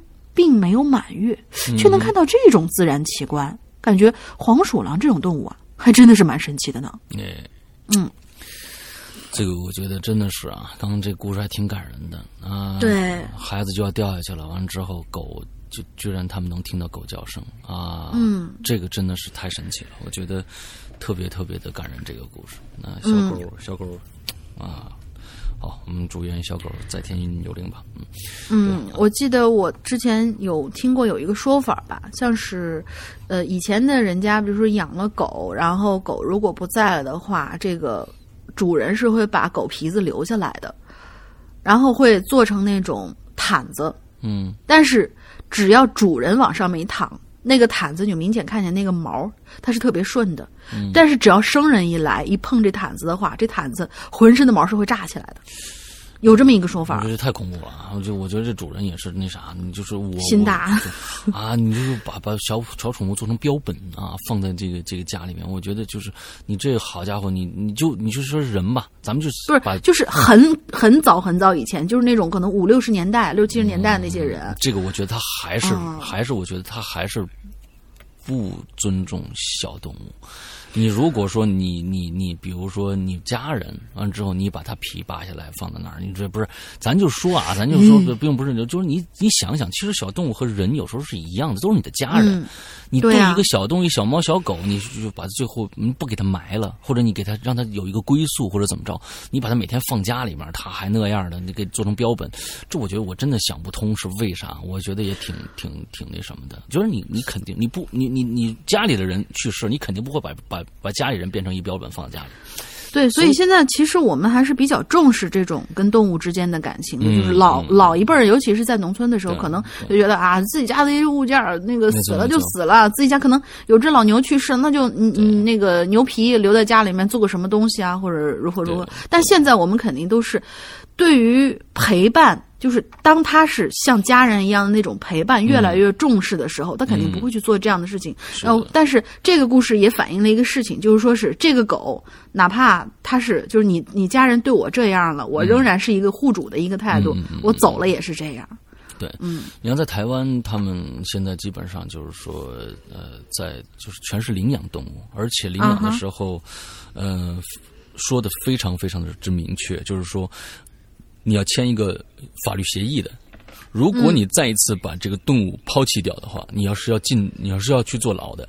啊、你嗯必须有责任。完、之后，像天威，大家都知道，天威他养了一只狗，那么也是去领养的。他他现在对这只狗的责任就是说啊，非常非常之重，所以他经常去，比如说出出国去玩啊，或者来来来我这儿啊，或者去日本啊什么的，他最担心的就是他的狗，他怕呃爸爸妈妈没照顾好啊，呃，这个还有他弟弟没照顾好啊，啊，他特特别担心的就是狗狗的问题，因为他有责任心，他必须有这样的一个东西，他因为他签了法律协议了，所以希望大家对小动物这样的一件事情一定要有责任，因为你你这是一个生命来的，你不管是买一只老鼠、买一只猫、买一只狗、买一个什么东西，但是你买下来，它它并它是个活物，它不是个商品，你知道吧？它它它已经不是商品这样的一个简简单单的一个概念了。我养两三天，我觉得太麻烦啊，每天拉这拉那的，完我就扔了它，不是那个概念，你你真的不是那个概念。就现在就其实有很多很多人都是在想要养动物的时候，都是因为一直哇这一时冲动，哇这小狗、小猫什么什么东西好可爱呀、买回去吧，或者说，呃，我最反感有一种人说什么哈，哎，你家这狗挺可爱，借我玩两天呗。嗯，我们家我们家狗是拿去让你玩的是吧？那你自己、你自己生个娃玩好不好？我就是就跟生娃是一样啊，这跟生娃是一样。嗯很多人说，哎呀，这个你看别人家那孩子怎么就每天，哎呀，你看他们家那孩子，还有人说，居然说，哎呀，你看他们家有，咱们家也有一个吧？呃，这种方法，这种想法可是完完全全错了。对对对你你尤其人，你更得对他负责了。你如果不是一个没有做好当爸爸、当妈妈准备，你就说咱别人有，咱们必须有啊，那你这事儿好家伙，那不是这样的。嗯，好了，咱们现在来个狐狸三千啊，下面这位朋友叫狐狐狸狸三千，就是我们的狐狸小姐，哦，狐狸小姐是吧？嗯啊，我还没有认识她，这个是个非常的大的遗憾啊。很遗憾。嗯，很遗憾，嗯，让这个这个这个谁啊捡了个漏啊啊，让大玲玲捡了个漏嗯，狐狸三千，嗯，山羊哥大玲玲辛苦了，这期主题呢还真的有一个小故事可以讲嘞。三年前回国之前，托关系啊带回一只罗威纳。啊，大玲玲不知道有没有注意到朋友圈，在在朋友圈里面看过啊。嗯，这件事情呢发生在去我我光看狐狸小姐的健身照片，嗯，我是一个至今还有门禁的人，是吗？嗯哦，挺不容易的。啊，你爸爸妈妈管你这么严啊？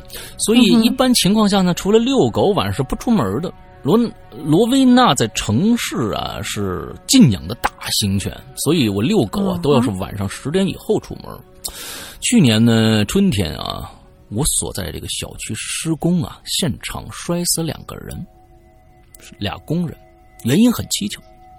听说呢是两个人在这个呃午休时候，什么叫午休时候？午休的时候，嗯，午休休的时候，因为玩这个扑克翻脸了，俩人就打起来了。因为施工的楼房呢还是毛坯房，这保护措施不好，俩人就摔下来了，是当场毙命。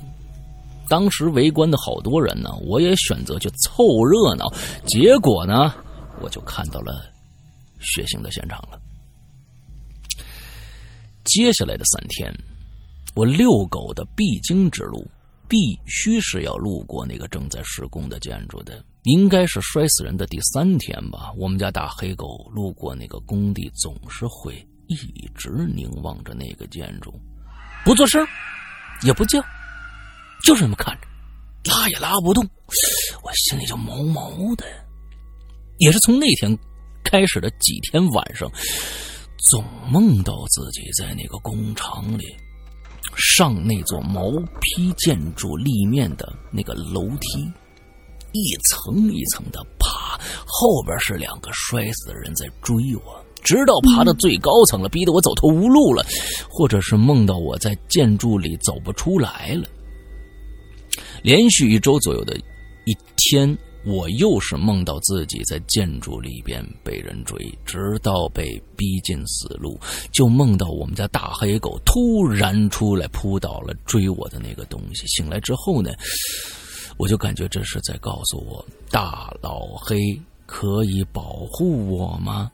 当晚就让他在我卧室里睡了。说来也奇怪，我就再也没做噩梦了。可能也是我心理作用的原因吧。后来呢，姨妈告诉我说，老人有一种说法是黑狗是辟邪的，可能是巧合，但是有一只宠物真的是一种，真的是非常有安全感的一件事儿啊！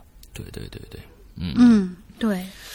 OK，关于狐狸小姐之前参公家的两次鬼影在人间呢，其实我们这个狐狸小姐也算是我们新晋的网红了。嗯至少是在我这边听到的反馈来说呢，都觉得他说的事情，哇，天哪，这简直就是恐怖程度可以跟纸片有一拼。嗯最要命的是，他的事情到现在还没有结束。但是嗯前两天的时候，我跟他有一次沟通，有那么两次沟通，这个事儿大概现在有一些些眉目了。可是这个眉目并不让人乐观。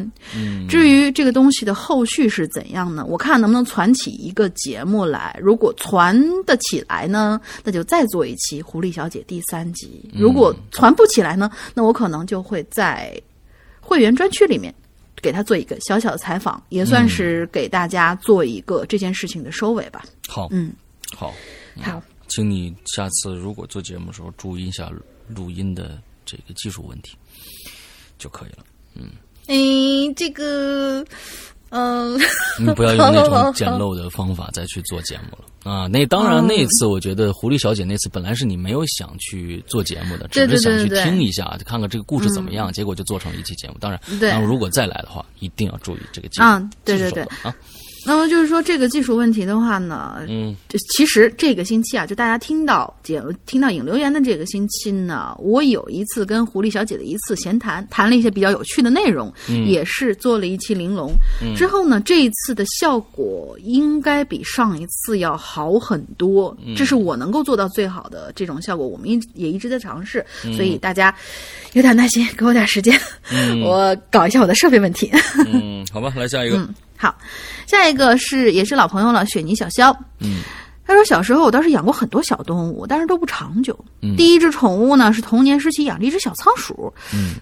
它被野猫叼走了。嗯。后来呢，我还养过金鱼，嗯。嗯，喂太多撑死了。嗯，后来呢，又养了两只寄居蟹，嗯，但是没有没有什么壳给它换，对。大概是郁闷死了。也在嗯 也在地摊上，也在地摊上买过两只小鸭子。后来发现没地方搁，就送给邻居，带回乡下老家。估计肥了以后就被那啥了。哦反正啊，认定自己养啥都养不好，干脆啊嗯就放弃了养宠物这件事儿。嗯嗯，然后就是拒绝再养宠物的我呢，却从路边捡回来一只小奶猫。嗯那是去年八月初的事情了。吃过晚饭以后我出去遛弯儿，就看见路边停着的小轿车底下冒出了一个小小的脑袋，觉得好可爱呀、哎就蹲下去摸了摸。结果小家伙才一抬头，才看的，呃，我才看到他一边的脸颊上有两个清晰的牙印儿。哦，有一只眼睛已经肿得很厉害了，角膜都发白了。我心说：“妈呀，你怎么搞成这个样子呢？”我纠结了半天，准备离还是准备离开，但刚站起来，小家伙就急得喵喵叫，摇摇晃晃的要跟上来。有助动车驶过的时候呢，就吓得退回车底下了。嗯嗯，我看他没动静，呃，不是，他觉得外面没动静的时候，又急急忙忙的跟上来。看他这样子，我都不好意思丢下他不管了。最后还是抱回了家，在附近的宠物店给他买了好吃的。他狼吞虎咽的吃完以后，倒头就睡了，完全没有防备的把白肚皮露给了我。哼，最好笑的是啊，第二天五点多就被他叫醒了，看到他在客厅里踱来踱去，还到处跑，我心说完蛋了，他大概是在找厕所吧。哎可是这急急忙忙，我家也没有猫砂呀，干脆就带到楼底下给他找了个沙堆儿应急。下了楼，刚把它放到地上，这下可急坏了，以为我不要它了，开始追着我跑。于是就出现了早上五点多，一只小猫追着一个穿着穿睡衣、披头散发的人满花园跑的景象。，OK，现在呢，这个小家伙已经是个健康宝宝了，有时候顽皮的能简直能上天。虽然我自认自认为作为主人，我依旧像小时候那样不靠谱，但是我正在不断努力的学习怎么给他一个温暖的家。非常好，非常好。嗯啊，这还是一个很暖的故事。对，非常好。嗯、这个其实，在路上的一些巧遇，会让就或说不定你就会啊、接纳一个新的家庭成员进去啊，说你的生活就会变得更更美好啊、更温温馨这样子啊。是的，对呃，其实这个呃，我刚才要说什么来着？刚才看到了一个，我想到了一一个点，算了，不说，待会儿我想起来再说吧。好，先接着下一个、啊。好吧。商如记忆啊，商如记忆，下面一个朋友。山羊哥、龙英姐，你们好，我又回来了。嘿嘿，我本身对养动物没什么兴趣，但我从我结婚之后就有了很大的变化，因为我媳妇儿特别爱养小动物。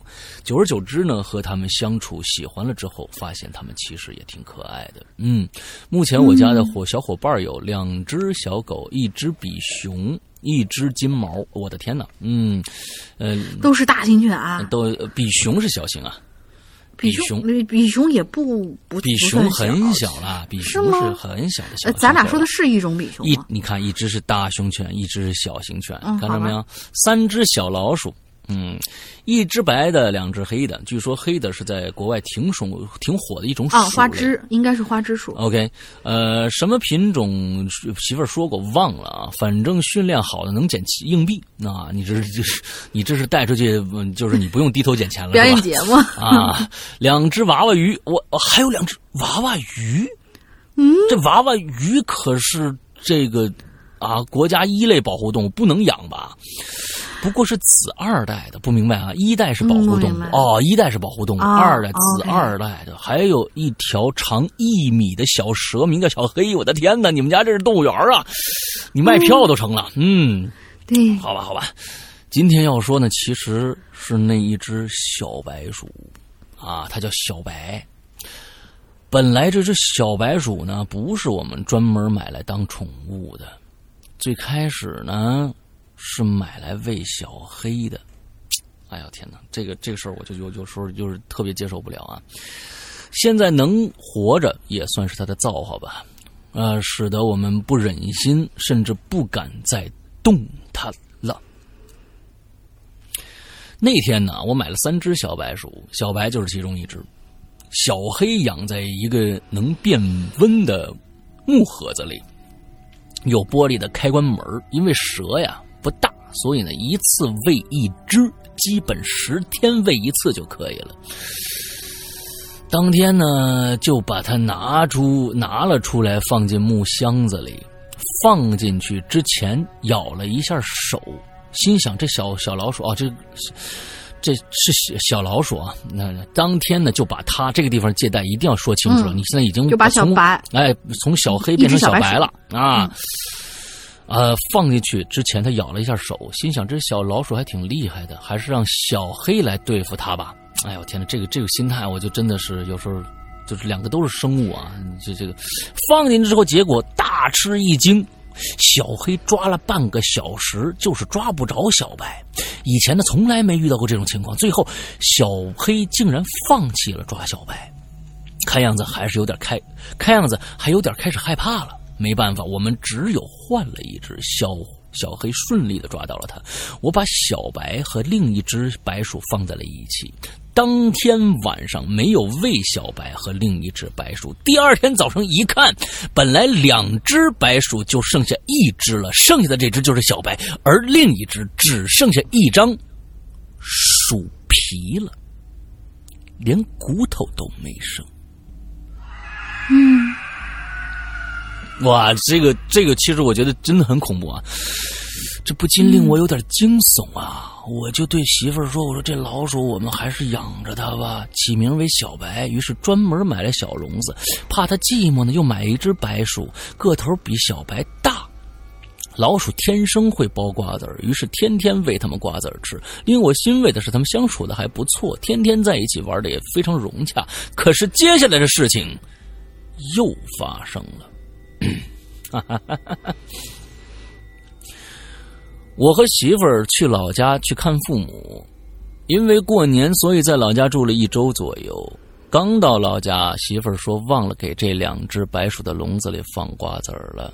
我觉得你们这是不负责任啊！这个真的是养的太多了啊！我觉得你们养的太多了。心想这下坏了，看来他们得饿死了，因为离家比较远，真的是回不去了。当时呢，还没有两只黑老鼠，把狗也放在了朋友家。就是这两只白鼠没有想到，其实心里真的有点挺挺过意不去的。估计两只白鼠真的要饿死了。等我们从老家回到家里，让我意想不到的是，两只白鼠活了一只，活的就是小白。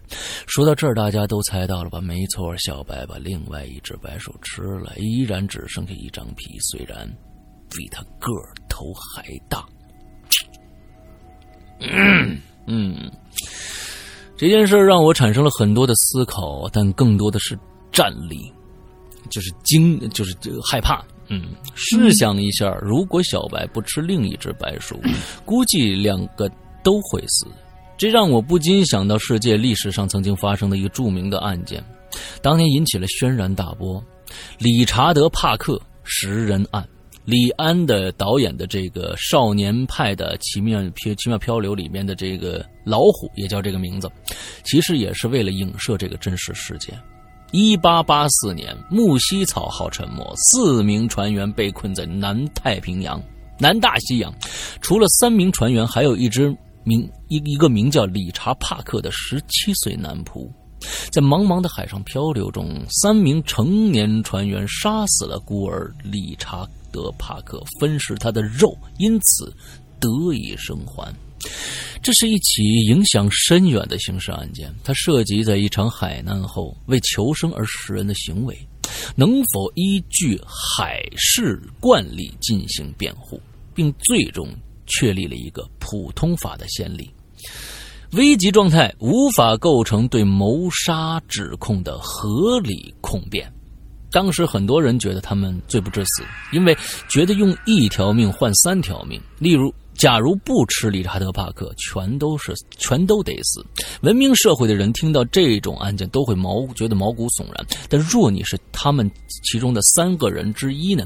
会不会也会吃人肉呢？人处于一个极端的环境中，也会激发你内心所谓的邪恶的一面，像大逃杀呀、末日隔绝呀这类的电影，反映的也许是人在绝望的环境中最真实的一面吧。好了，从一只白鼠说到现在，就这样吧。毕竟我们还是生活在文明社会的谢天谢地，希望大家珍惜你现在所拥有的一切，过好每一天吧。嗯，这件事情我觉得是这样子的啊，人跟动物是一样的。这是第一点，人所有的物质，身边的所有的物质的一切，我们每天看的电影，我们每天玩的玩具，我们身边的这个各种各样的东西，都在一个前提下，都在一个前提下得以保证，也就是温与饱。如果这两个得不到保证，剩下都是扯淡。也就是说，你不论身边有多少的东西，如果你没有食物了，剩下的你你一切都是你不需要的。你再想需要得到，现在其实温饱我们解决以后，就会想很多很多其他的事情，比如说我想得到一辆名车啊，我想得到呃这个各种各样的珠宝首饰，我想得到很多很多的钱，或者我要玩各种各样的东西。好，OK，我们把一项东西，我这些东西我全都给你，我把你的食物撤掉，你看你还想要吗？你可能开始说那行，让我玩两天呗。你两天，你一天说不定有些人就盯不住了。两天以后，你这些说我想把这些东西所有的东西全部不要，我换回我的食物了，因为你只有靠这个才才能活呀。你连水和食物都保证不了的话，你那些东西都是扯淡啊。所以我觉得这些不用假设，不用构想。如果我们真的在一个末世的一个情况下，人吃人的事情是百分之百会发生的，因为它要解决最基础的生理问题。嗯，这是一个，这是一个最基础的一个问题，不用去假设，百分之百可以，百分之百是会发生的。为什么过去说是我们旧社会就是人吃人的社会？对，啊，当时我们在六几年、七几年的时候，呃，这个全国的大饥荒，这件事情没有发生过吗？发生过的，人吃人是发生过的。是，这只不过是没有我们我们我们很多人不知道罢了。但是他必须要解决自己的温饱问题，要不然都得都活不下去。另外，这个故事让我想起了当时我在我大学一年级的时候看徐景琛，是一个这个呃香港著名的一个漫画家，他画的一个短篇漫画叫《金鱼》的一个故事。当时我看着非常非常之震惊，两个非常相爱的人。他们相爱到愿意为对方付出自己的生命这样的一个状态之后，有一天，男的出去遇到了车祸死掉了。之后，他们曾经在家里面养了两只金鱼，他们也曾经比喻过说，我们要如果像这样的金鱼生活在一起，每天在鱼水里面游来游去，那是该多好啊，对吧？我们这样一辈子啊，自自由由的这样的生活，不用去想更多的其他的一些，呃，我们每天要工作啊，太累了。啊！结果发现，女的发现男的真的变成了其中的一条金鱼，每天在跟他打招呼。所以呢，他向老天请求说：“我也想变成这只金鱼，去下下去陪去去鱼缸里面陪我的另一半。”啊，他的他他的请求应验了，之后他也变成另外一只金鱼。十天过去了，十天过去了，呃，警察发现。就就是隔壁发现这个屋子里边传来阵阵的恶臭，之后他们发现这个女的灵魂去进到另外一只金鱼里面去，但是肉体已经腐烂了，所以警察进来发现这个这个屋子里边这个女的已经腐烂的一定一定程度了，死了。之后他们发现这屋子里面只有一个活物，就是一条金鱼，这条金鱼瞪着大眼睛看着来的警察，好像在说话一样，旁边有一堆金鱼的。尸骨，那么这只金鱼是男的还是那个女的？谁都不知道，只有我们读者知道这是其中的一个男的或者一个女的把对方杀掉了，因为他没有给自己放鱼食，也没有人去养他们，他们只能为了保证肚子把对方杀死了，这都是本能来的。这才是真正人的本能，所以大家有时候就想人的动物本能。对，就这这个就是吃东西、喝水，我把自己别冻死，这是人活在这个世界上的第一准则。没有这个准则，剩下全是扯淡。好，啊，今天说就就说这么一个一个一一个一个事儿，那我觉得这个其实还是还是挺黑暗的。这只老鼠真的不简单，我觉得它是不是老鼠不知道啊。这这挺挺挺狠的，真挺狠。所以我现在有点 担心，担心什么？呃，担心你会饿死。就不是，不是我，不是我饿死，是过两天会不会我师傅就联络不到我了？因为我们家这个。耗子也不少 啊！对，我当时看到，我去他们家，他们家的大老鼠真的是不是小白鼠，是大白鼠，大白鼠一窝一窝。也是实也是实验用鼠。我他我去的那个店铺里，其实你刚才说是用活食来投喂这件事情，你看怎么说？像咱们最原始最原始的，你一堆面包虫，你买回来，或者说你拿一鱼食子去喂你们家那小金鱼，嗯，其实也是这么一个道理。当然，当然。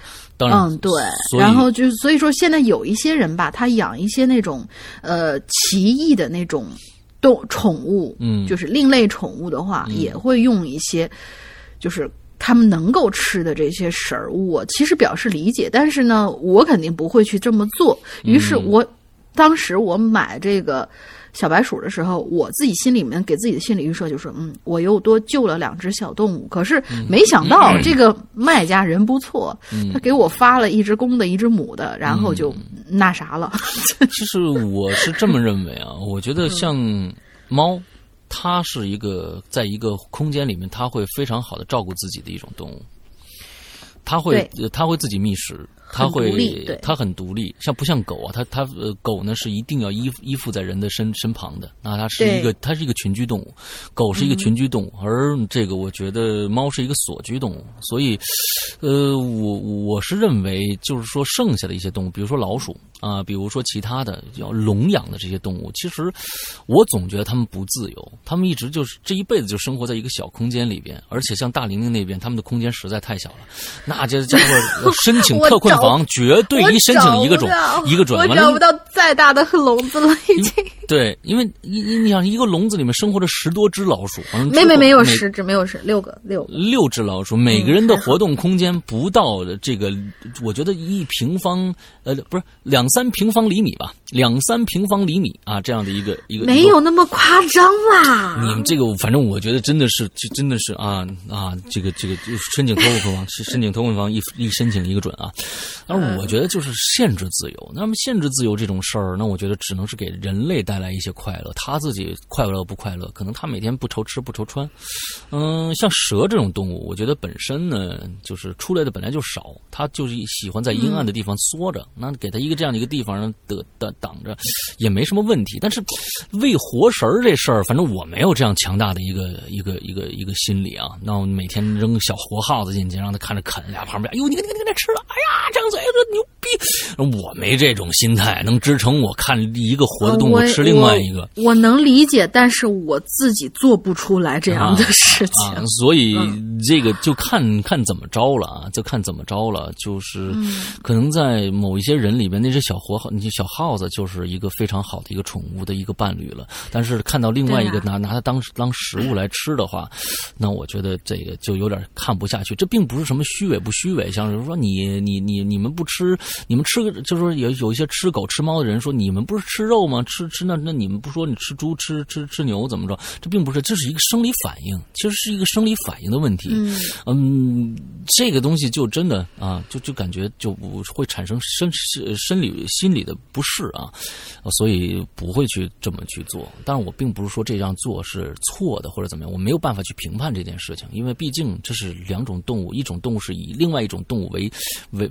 为生的那我没，但是说你去提供这样的一个食物，它并不是自己捕食这样的一个事儿，我总觉得还是挺挺恐怖的一件事情啊。那我受不了这事儿啊。对，嗯属于个人不接受，但是别人好像也没错。对。嗯，哎，对对，仅仅是这样对对对对。OK，来下一个，啊，我们下一个，下一个也应该也是新朋友，叫芒果最好吃，他是直接来嗯啊，对，他直接来讲故事，这这跟这跟你吃芒果有什么关系？嗯他说，嗯，第一件事儿关于蛇，哎，我四年级的时候啊，暑假待在外婆家，有一天呢下午，我跟表哥像往常一样去江边洗澡，嗯，当时我们还不会游泳，表哥会，但是也不算精通。江边一直是村子里的人们休闲娱乐的好去处。可是最近呢，因为挖沙，江边已经出现了很多你在水面上看不到的那些坑，有好几米深。嗯。反正很多人下去，呃，人下去是很难上来的，更何况小孩呢？表哥当时就是陷到了坑里，最终没有上来，赔钱立危危险警示牌儿一段时间之后，人们就把这件事儿忘在了脑后。我阿姨在表哥小的时候经常帮忙带他，所以感情很深。大概一年之后，阿姨生下小孩，在外婆家坐月子。一天午觉醒来之后，他躺在床上看向房梁，就发现盘着一条蛇一动不动盯着他们。嗯阿姨有点怕了，也不敢动。好在这蛇好像并没有很多的动作，只是看着。大概一个小时以后，蛇就自顾自的离开了。后来阿姨说起这件事儿，家里的人也有闲聊的。有人说啊，也许那个就是表哥，表哥属蛇嘛，因为阿姨生了孩子，就特意回来看看他和他的小孩儿。啊，那我觉得这个说法听听就好了，因为呃，不是所有的，就是说你属蛇，它就会变成什么东西。这个其实属属相并不是一个命格里边的一个特别重要的一个、一个。你看，大家就是说生辰八字里边，就是说去十二宫是有的，那是但是我们属相是整年的。是一年的，所以属相来判断一个人，或者是他属于那种这个这个其实不准确的一件事情。我们拿生辰八字我们可以算，完了属这个这个星座也可以算，那毕竟是一个一个准确的天，甚至是一个一个一个大概的一个月。但是如果说是说成一个蛇年，我就变成一只蛇回去，那龙该怎么办呢？对吧？对对，所以所以这个应该不作数啊。嗯嗯，看到蛇奇闻听听就好、啊。对，看到蛇其实还是要要害怕一下，因为这个这个蛇毕竟是有毒的。然后如果是一个菜花蛇，那还好；然后一个是有毒的蛇，那可真了不得。嗯，也可能是保家仙儿，因为毕竟啊也有对对长仙儿这种说法。对对对，所以你千万轻易不要去害它啊！咱们不要主动，他他要攻击咱们，咱们再说啊！你不要去主动去害他啊！对，嗯，来下一个，那不是就是这第二个故事啊？第二个故事，第二个故事是关于鸟的故事。那天下午啊，我自己在桌子跟前复习考研数学，窗子是半开的，忽然就有一只鸟飞进来，不认识什么鸟，可是这只傻鸟进来以后，居然乱闯乱撞，嗯，找不到出去的路了。我把窗户全都打开，它还是没能飞出去，嗯，我也就不管它了，继续做题吧。过了一会儿，没有翅膀扑腾的声音了，我转头过来找这只鸟，发现不见了。我去，它是打算死在这儿吗？嗯，这大夏天的尸体很容易发臭啊。我脑补了几天之后，我一个人复习闻到尸臭的味道，以及下次大扫除看到这只傻鸟尸体的情景。不行，我得争分夺秒的复习，真没空去找它，帮它飞出去了。复习到晚上上床，我才想起这只傻鸟，会不会在抽屉里、会不会在厕所里呢？会不会在桌子底下呢？以及会不会在我床底下呢？我想着想着就睡着了。第二天没动静，一点都没有。我真的以为他当时已经死翘翘了。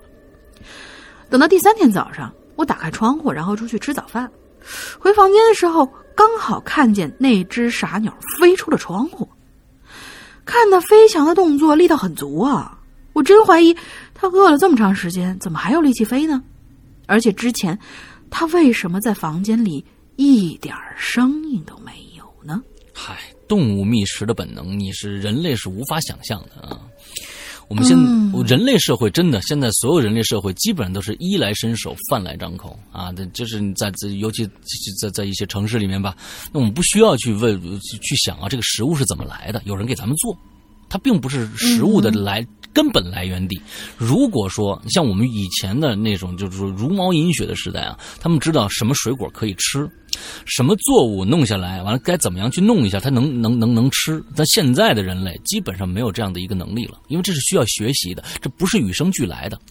与生俱来的只有说我食物可以果腹，但是什么是食物，什么可以作为食物？现在如果说在一个野外的环境里边，基本上城市的人是没有这样的能力的。嗯，农村的人，对对对对，农村的人是有这样的能力的，因为从小可能相对来说强一些。对对，对他知道一些什么东西，树叶哪个树叶是可以吃的。像小的时候，榆树叶是可以吃的，有很多人都知道什么是榆树，什么那种什么什么东西拿拿摘下来能吃。这个可能在七十年代、八十年代还有人能知道。啊，城市里面有些那时候也也就也不多，这个饭也什么的也没有什么的，所以大家还还流传着一些过去五十年代、六十年代那时候困难时期的一些做法。那比如说，我就知道，榆树是可以吃的，榆树叶拿下来撸下来，呃，榆钱可以吃。嗯、哪些是榆树？哪些能吃？哪些不能吃？哎呀，这这反正，但是现在给你扔出去，必死无疑啊！真的。就是就就真的你不知道什么东西能吃，什么不能吃，可能你能只能约摸这东西，吃点剩饭、剩菜，嗯啊，你觉得这个东西可以吃，但是真的在野地里边，你就得冒着死去尝试各种各样的活下去的方法了。所以它不像鸟，像很多的动物，它生下来就知道我要去干什么，我要去干什么，什么我能让我去，比如说一些昆虫，它这一生可能很短暂。但是他知道我生下来是干嘛，我用什么样的方式去生存，哎，这这是他知道的，所以这是可能我们高等动高等动物的一个一个比较啊，这个比较尴尬的地方啊。嗯，已经退化掉的一件啊，事情。这不是退化掉，其实这是一个学习的过程。就是说，我们的我们人类这样的一个高等生物生下来的时候是不带有其他的任何信息的，这些所有的信息都是通过学习而得来的。嗯你明白吧？它不像是你像你像马这种动物，这马生下来可能一分钟它叭就站起来了，就开始跑了，满地乱跑，对吧？这是它的求生的求生的本能，它满地乱跑。但人生下来还爬呢，它只能哭。但是这吃也是要需要别人去辅助的，它并不是自己可以觅食了。但是很多动物生下来就可以直接去觅食了。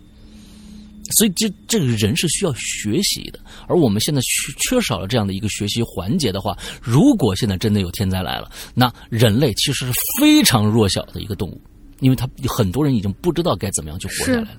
是，是，所以这就是一个一个呃挺有意思的一个一个一个事儿啊。但是我觉得这里边说到了一些东西，还挺对的。对，嗯对，像这两天我在就是闲下的时候，我会看一个节目，是去年的一个节目，嗯叫做《跟着贝爷去冒险》。啊对，嗯，对对对就看那个对，就看了里面，然后我就觉得哇，人的潜能、学习能力其实嗯都是很大很大，只是真的没有把你逼到那个份儿上。嗯我当时真是发现，嗯那是各种各样生的东西，直接拿一个什么牛眼珠子、一个蚯蚓，让你直接活着生的往嘴里面塞，你这种事情做得到吗？对对对对，一般人做不到，而且甚至于像是那一开始大张伟说是我平常用不到，我为什么要这么做呢？嗯但是如果真的有那一天你想要这么做的时候，嗯你就不会这么说了。你必须这么做的时候，你就不会这么说了。对，那那那那个节目确实相当有意思，但是、吐个槽哈，嗯贝爷也有难以接受的食物，比如说松花蛋。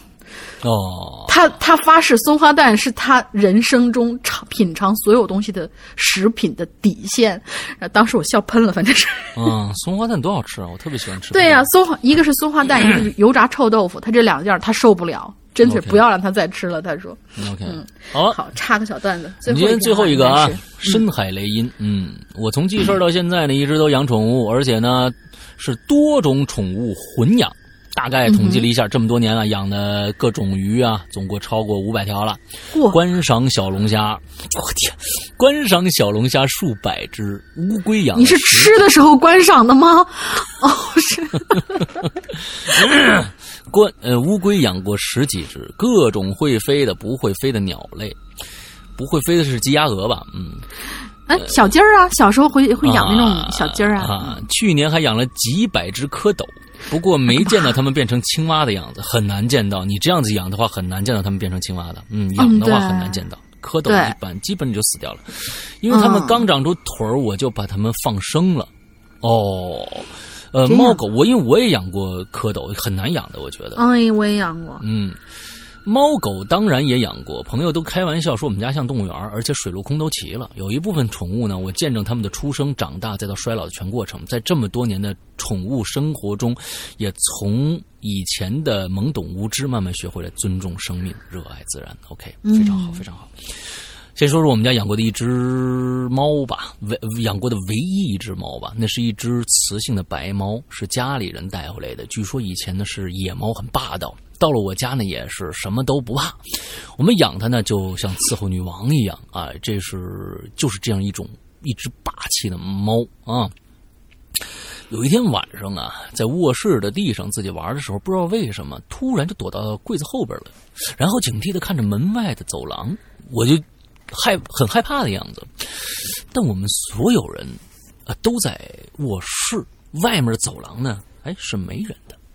那个时候我们家住的是老式的楼房，格局不太好，走廊呢狭长，而且没有窗户。呃，即使白天也很暗。有的时候呢，我自己在家呢也不敢太靠近那个走廊。我顺着他的目光看过去，也没发现什么。不过那只猫呢，嗯，不愧是女王啊，即使被惊吓，也没有炸毛乱叫，只是躲在这个柜子后面看了一会儿，然后呢就继续。啊、这个，然后就继续自己玩去了。但是我至今觉得那条走廊真的可能有点问题，在养猫养猫之前呢，有一天我自己在家玩游戏，觉得走廊里黑乎乎的，看着不舒服，就把卧室门关上了。但刚玩了一会儿游戏，门就突然开了，我以为是风刮的，就先把光窗户关上，再关门，心想这样就没风了。可没过几分钟，门又呼的一声开了。我拿凳子把门顶住，过了一会儿，门再次猛地打开。把椅把椅子都推开了，椅子在地上摩擦的响声吓了我一大跳。当时的我呢，完全沉浸在游戏里，并没有觉得害怕，反而觉得被打扰很生气，就干脆锁了门。那那一扇门就一直在嘎吱嘎吱的响，好像就是有一股力量要推开它。但我当时只顾着玩游戏，也不知道响声是什么时候停止的。后来那只猫就被送走了。几个月以后的一天。亲戚来我们家住，第二天就跟我们说，半夜的时候好像看到地板上有一个黑乎乎的东西在动。当时我们都说他可能睡糊涂了。好的，好在现在我们已经不住那儿了。然后再说一下我养鱼的事儿吧，同时呢也和梦有关。我初中的时候养了。几十条孔雀鱼是从鱼苗开始养的，被我喂得圆圆胖胖的，很可爱。一天晚上，我做梦，梦到小时候养过的一只鸭子。那只鸭子呢，也是我从小养大的，后来意外死掉了。我哭了一个星期。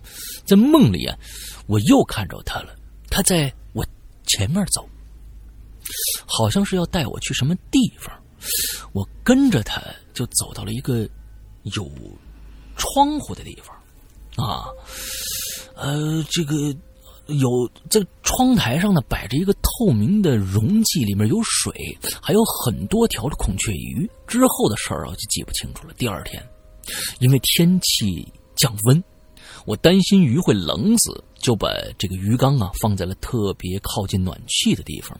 数小时之后，我再去看，有好多鱼真的是热死了。那这叫好心办坏事儿，真的有。现在有很多人就是热带鱼，热带鱼是不是要水温要高？其实它会，你在最开始的水温，它会自动根根据水温来调节的啊。嗯，真的不是说你必须那个水是热的温水。我小时候也有这种这种问题存在，但最后都发现这是不不是对的，这不对的这个啊。我也养过鱼，还有一次呢，我把刚长大的鱼分别养了几个鱼新鱼缸，在这个过程中，我发现了一条特别好看的雌性孔雀鱼。它的尾巴呢是一种明亮的黄色，我把它放在鱼缸里养着。后来有一天，我梦到一个十五六岁的女孩，长得挺可爱的，她来找我来了，对我说了些什么，我但我没听懂。之后呢，她就转身走了。莫名其妙的，第二天早上，我发现那条很好看的孔雀鱼死掉了，没生病，也没受伤，其他鱼都没事只有它死了。其实到现在，我都不知道这是巧合还是我想太多了。这些事儿给我留下的实质性的教训就是：孔雀鱼是怕冷的，但是太热也不行啊。嗯，热带鱼都这样啊。对，说到这里，我又想起小时候养的鹦鹉了。那是一只黄白色的玄凤鹦鹉。我跟他关系好到可以不用笼子养的程度，每天呢，他在房子里飞来飞去的玩吃饭的时候呢，也跑到我身边尝想尝几口，甚至呢，我准备喂给乌龟的这个生肉，他都偷吃过。啊，这鹦鹉竟然吃生肉，我都惊了。出门的时候呢，他就蹲在我的是我的肩膀上。如果是出远门呢，我就用那种镂空的玉笼，呃，带着它啊。那个他出席过我小学的这个联欢会，跟我坐过长途车，去过花园晒太阳。这样的时光大概过了七年，后来因为一次意外，他就死掉了。我那时候还小，又哭了好多天，人都瘦了好几斤。后来慢慢长大的日子里，我越来越认为是自己没有养好它，总觉得如果当时成熟一点，懂得多一点，或许它就不会死了。这种内疚和后悔让我做了很多的梦，每次我都梦见去宠物市场买鹦鹉，但一定会因为某种原因买不到，或者是卖宠物的老板给了我一个小玩具，并告诉我只要小心保护这个玩具，它就会变成活的鹦鹉。然后，然而之后一定会出现各种。意外导致那个玩具碎掉，每次我都在失落当中醒过来，我觉得自己之所以做这种梦，是因为我很后悔自己没好好养它，很想补偿它，但也很清楚它已经不再不在了的缘故吧。呃，以前我经常对别人说动物也是有感情的，我现在想纠正一下，应该说动物本来就有感情。只是因为我们习惯用人类的标准去判断它们，所以总觉得它们是没有思想的生物。其实并不是这样的，他们的思考方式没有我们这么复杂，但基本的情感，像欢乐、伤心、恐惧，这些都是一样的。跟他们相处久了，感觉自己也会变，学会一门无声的语言，还是挺开心的。嗯，对，我相信深海雷音一定是一个。非常有责任心的一个一个人，因为养了这么多的那动物，他们他要对这些动物要去负责。我相信他一定会是一个非常有责任心的人。其实，嗯，这种责任心一定会影射到你将来的。生活和工作当中的，这是绝对的。其实，甚至这是我们现在需要。因为我当时说过了，我刚才说过了，人生下来就是一张白纸，你该怎么样去教他，这是影响他以后的。你你生下来连吃饭都不会，其实你只知道我我我，你只知道我要吃，但是怎么吃你是不会的。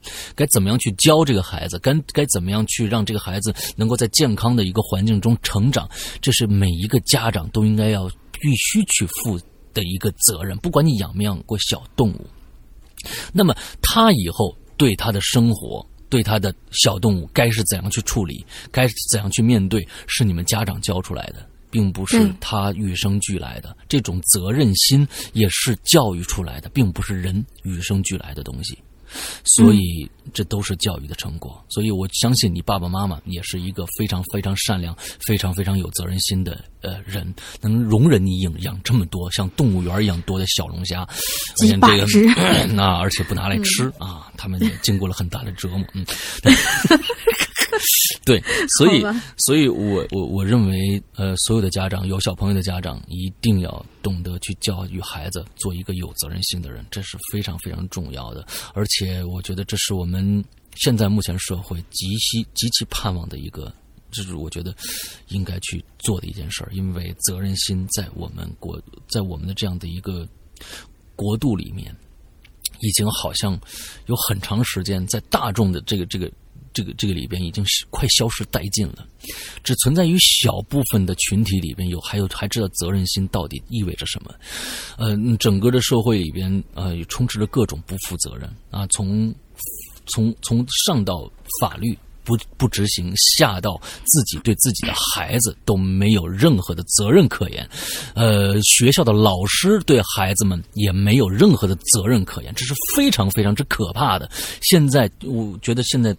真的，我们我们我们这样社会要要有一个强烈的这样的一个往前走。我们现在所有的事情，包括经济也好，包括各种各样的东西也好，可能好像很多都已经超过了，甚至超过美国这样的这样的这样的国家。但是，也这都是以人为本的。我们一直在说以人为本这样的一件事情。那么，以人为本。教育是非常之重要的。熊孩子越来越多，是因为熊家长在上一辈的时候就没有被教育好，所以变成了熊熊家长。那现在千万要知知道，你其实你下面的孩子要变成一个熊家长的话，是因为你教育教育的这个结果导致的。真的，你不教育，自会有人去教育他。那现在我觉得，呃，我觉得有一点是好的。以前我在我觉得。在两年前，我们还在说，可能执法力度不够，就连随地这不是随地去了，这个到处吸烟的这样的一个事情啊。其实现在我们发现，在各大城市里面开始慢慢的去旅行了。因为我现在在北京几乎看不到，几乎看不到在公共场所吸烟的这种状态了。除非可能有一些外地人来这儿，然后你跟他一说，他也他也愿意，他一接受，完之后就不抽了，或者怎样，几乎看不到在公共场合里边，比如说饭店里边抽烟的人了。我是没有没有很少很少。跟即使看到，也不像开始那么反弹那么大。你过去，呃，先生，请您吸掉烟，我们这边他也知道是很丑的一件事情。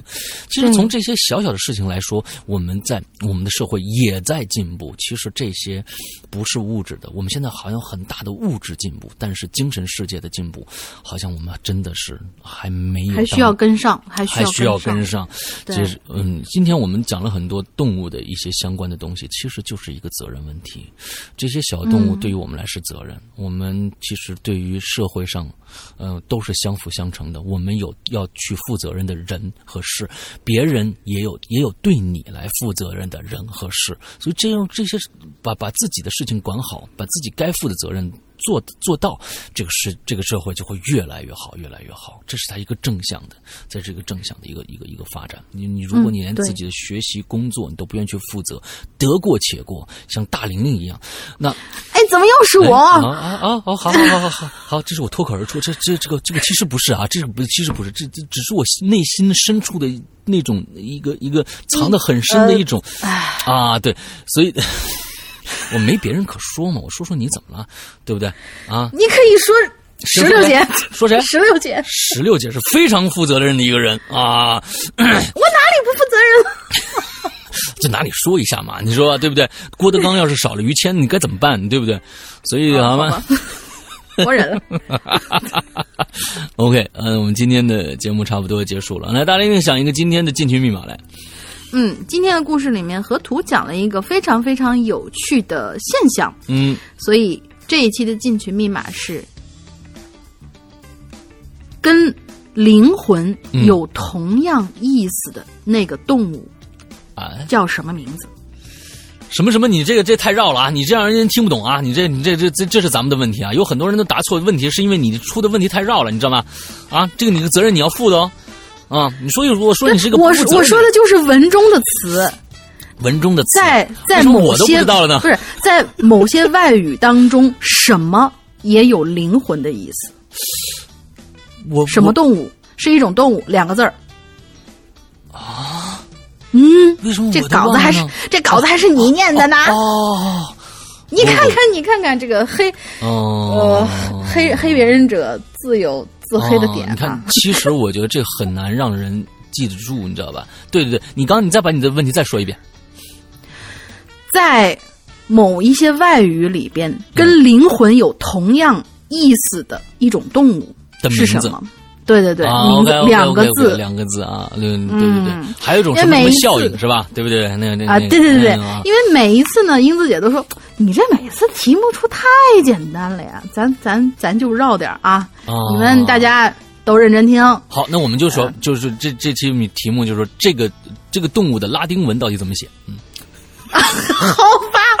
你别别，你看你又带带偏大家。我本来就说是两个字儿，这这是什么动物就好了。嗯，中文中文中文吧啊。好，那个我们下次出一个，如这个动物出现的第一次被诗阳哥念到的那个时间的秒数是多少？几分几秒被他念到？你这个更恐怖。天。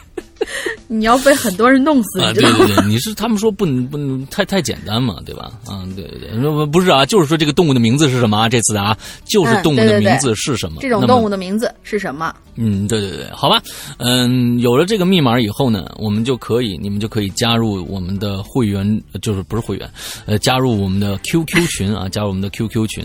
完了之后呢，还有我们另外的一个论坛论坛注册，呃，QQ 群呢，你搜索“鬼影人间”唯一官方群就可以搜到我们了。鬼影人间唯一官方群就可以搜到我们了。完了之后呢，剩下的所有群都不是。甚至有些群还在要钱，你进群还要交一块钱两块钱，这都是扯淡的事儿。就是这帮人真的发现这种情况，欢迎向我们举报。对你 QQ 跟直接跟 QQ 举报都可以。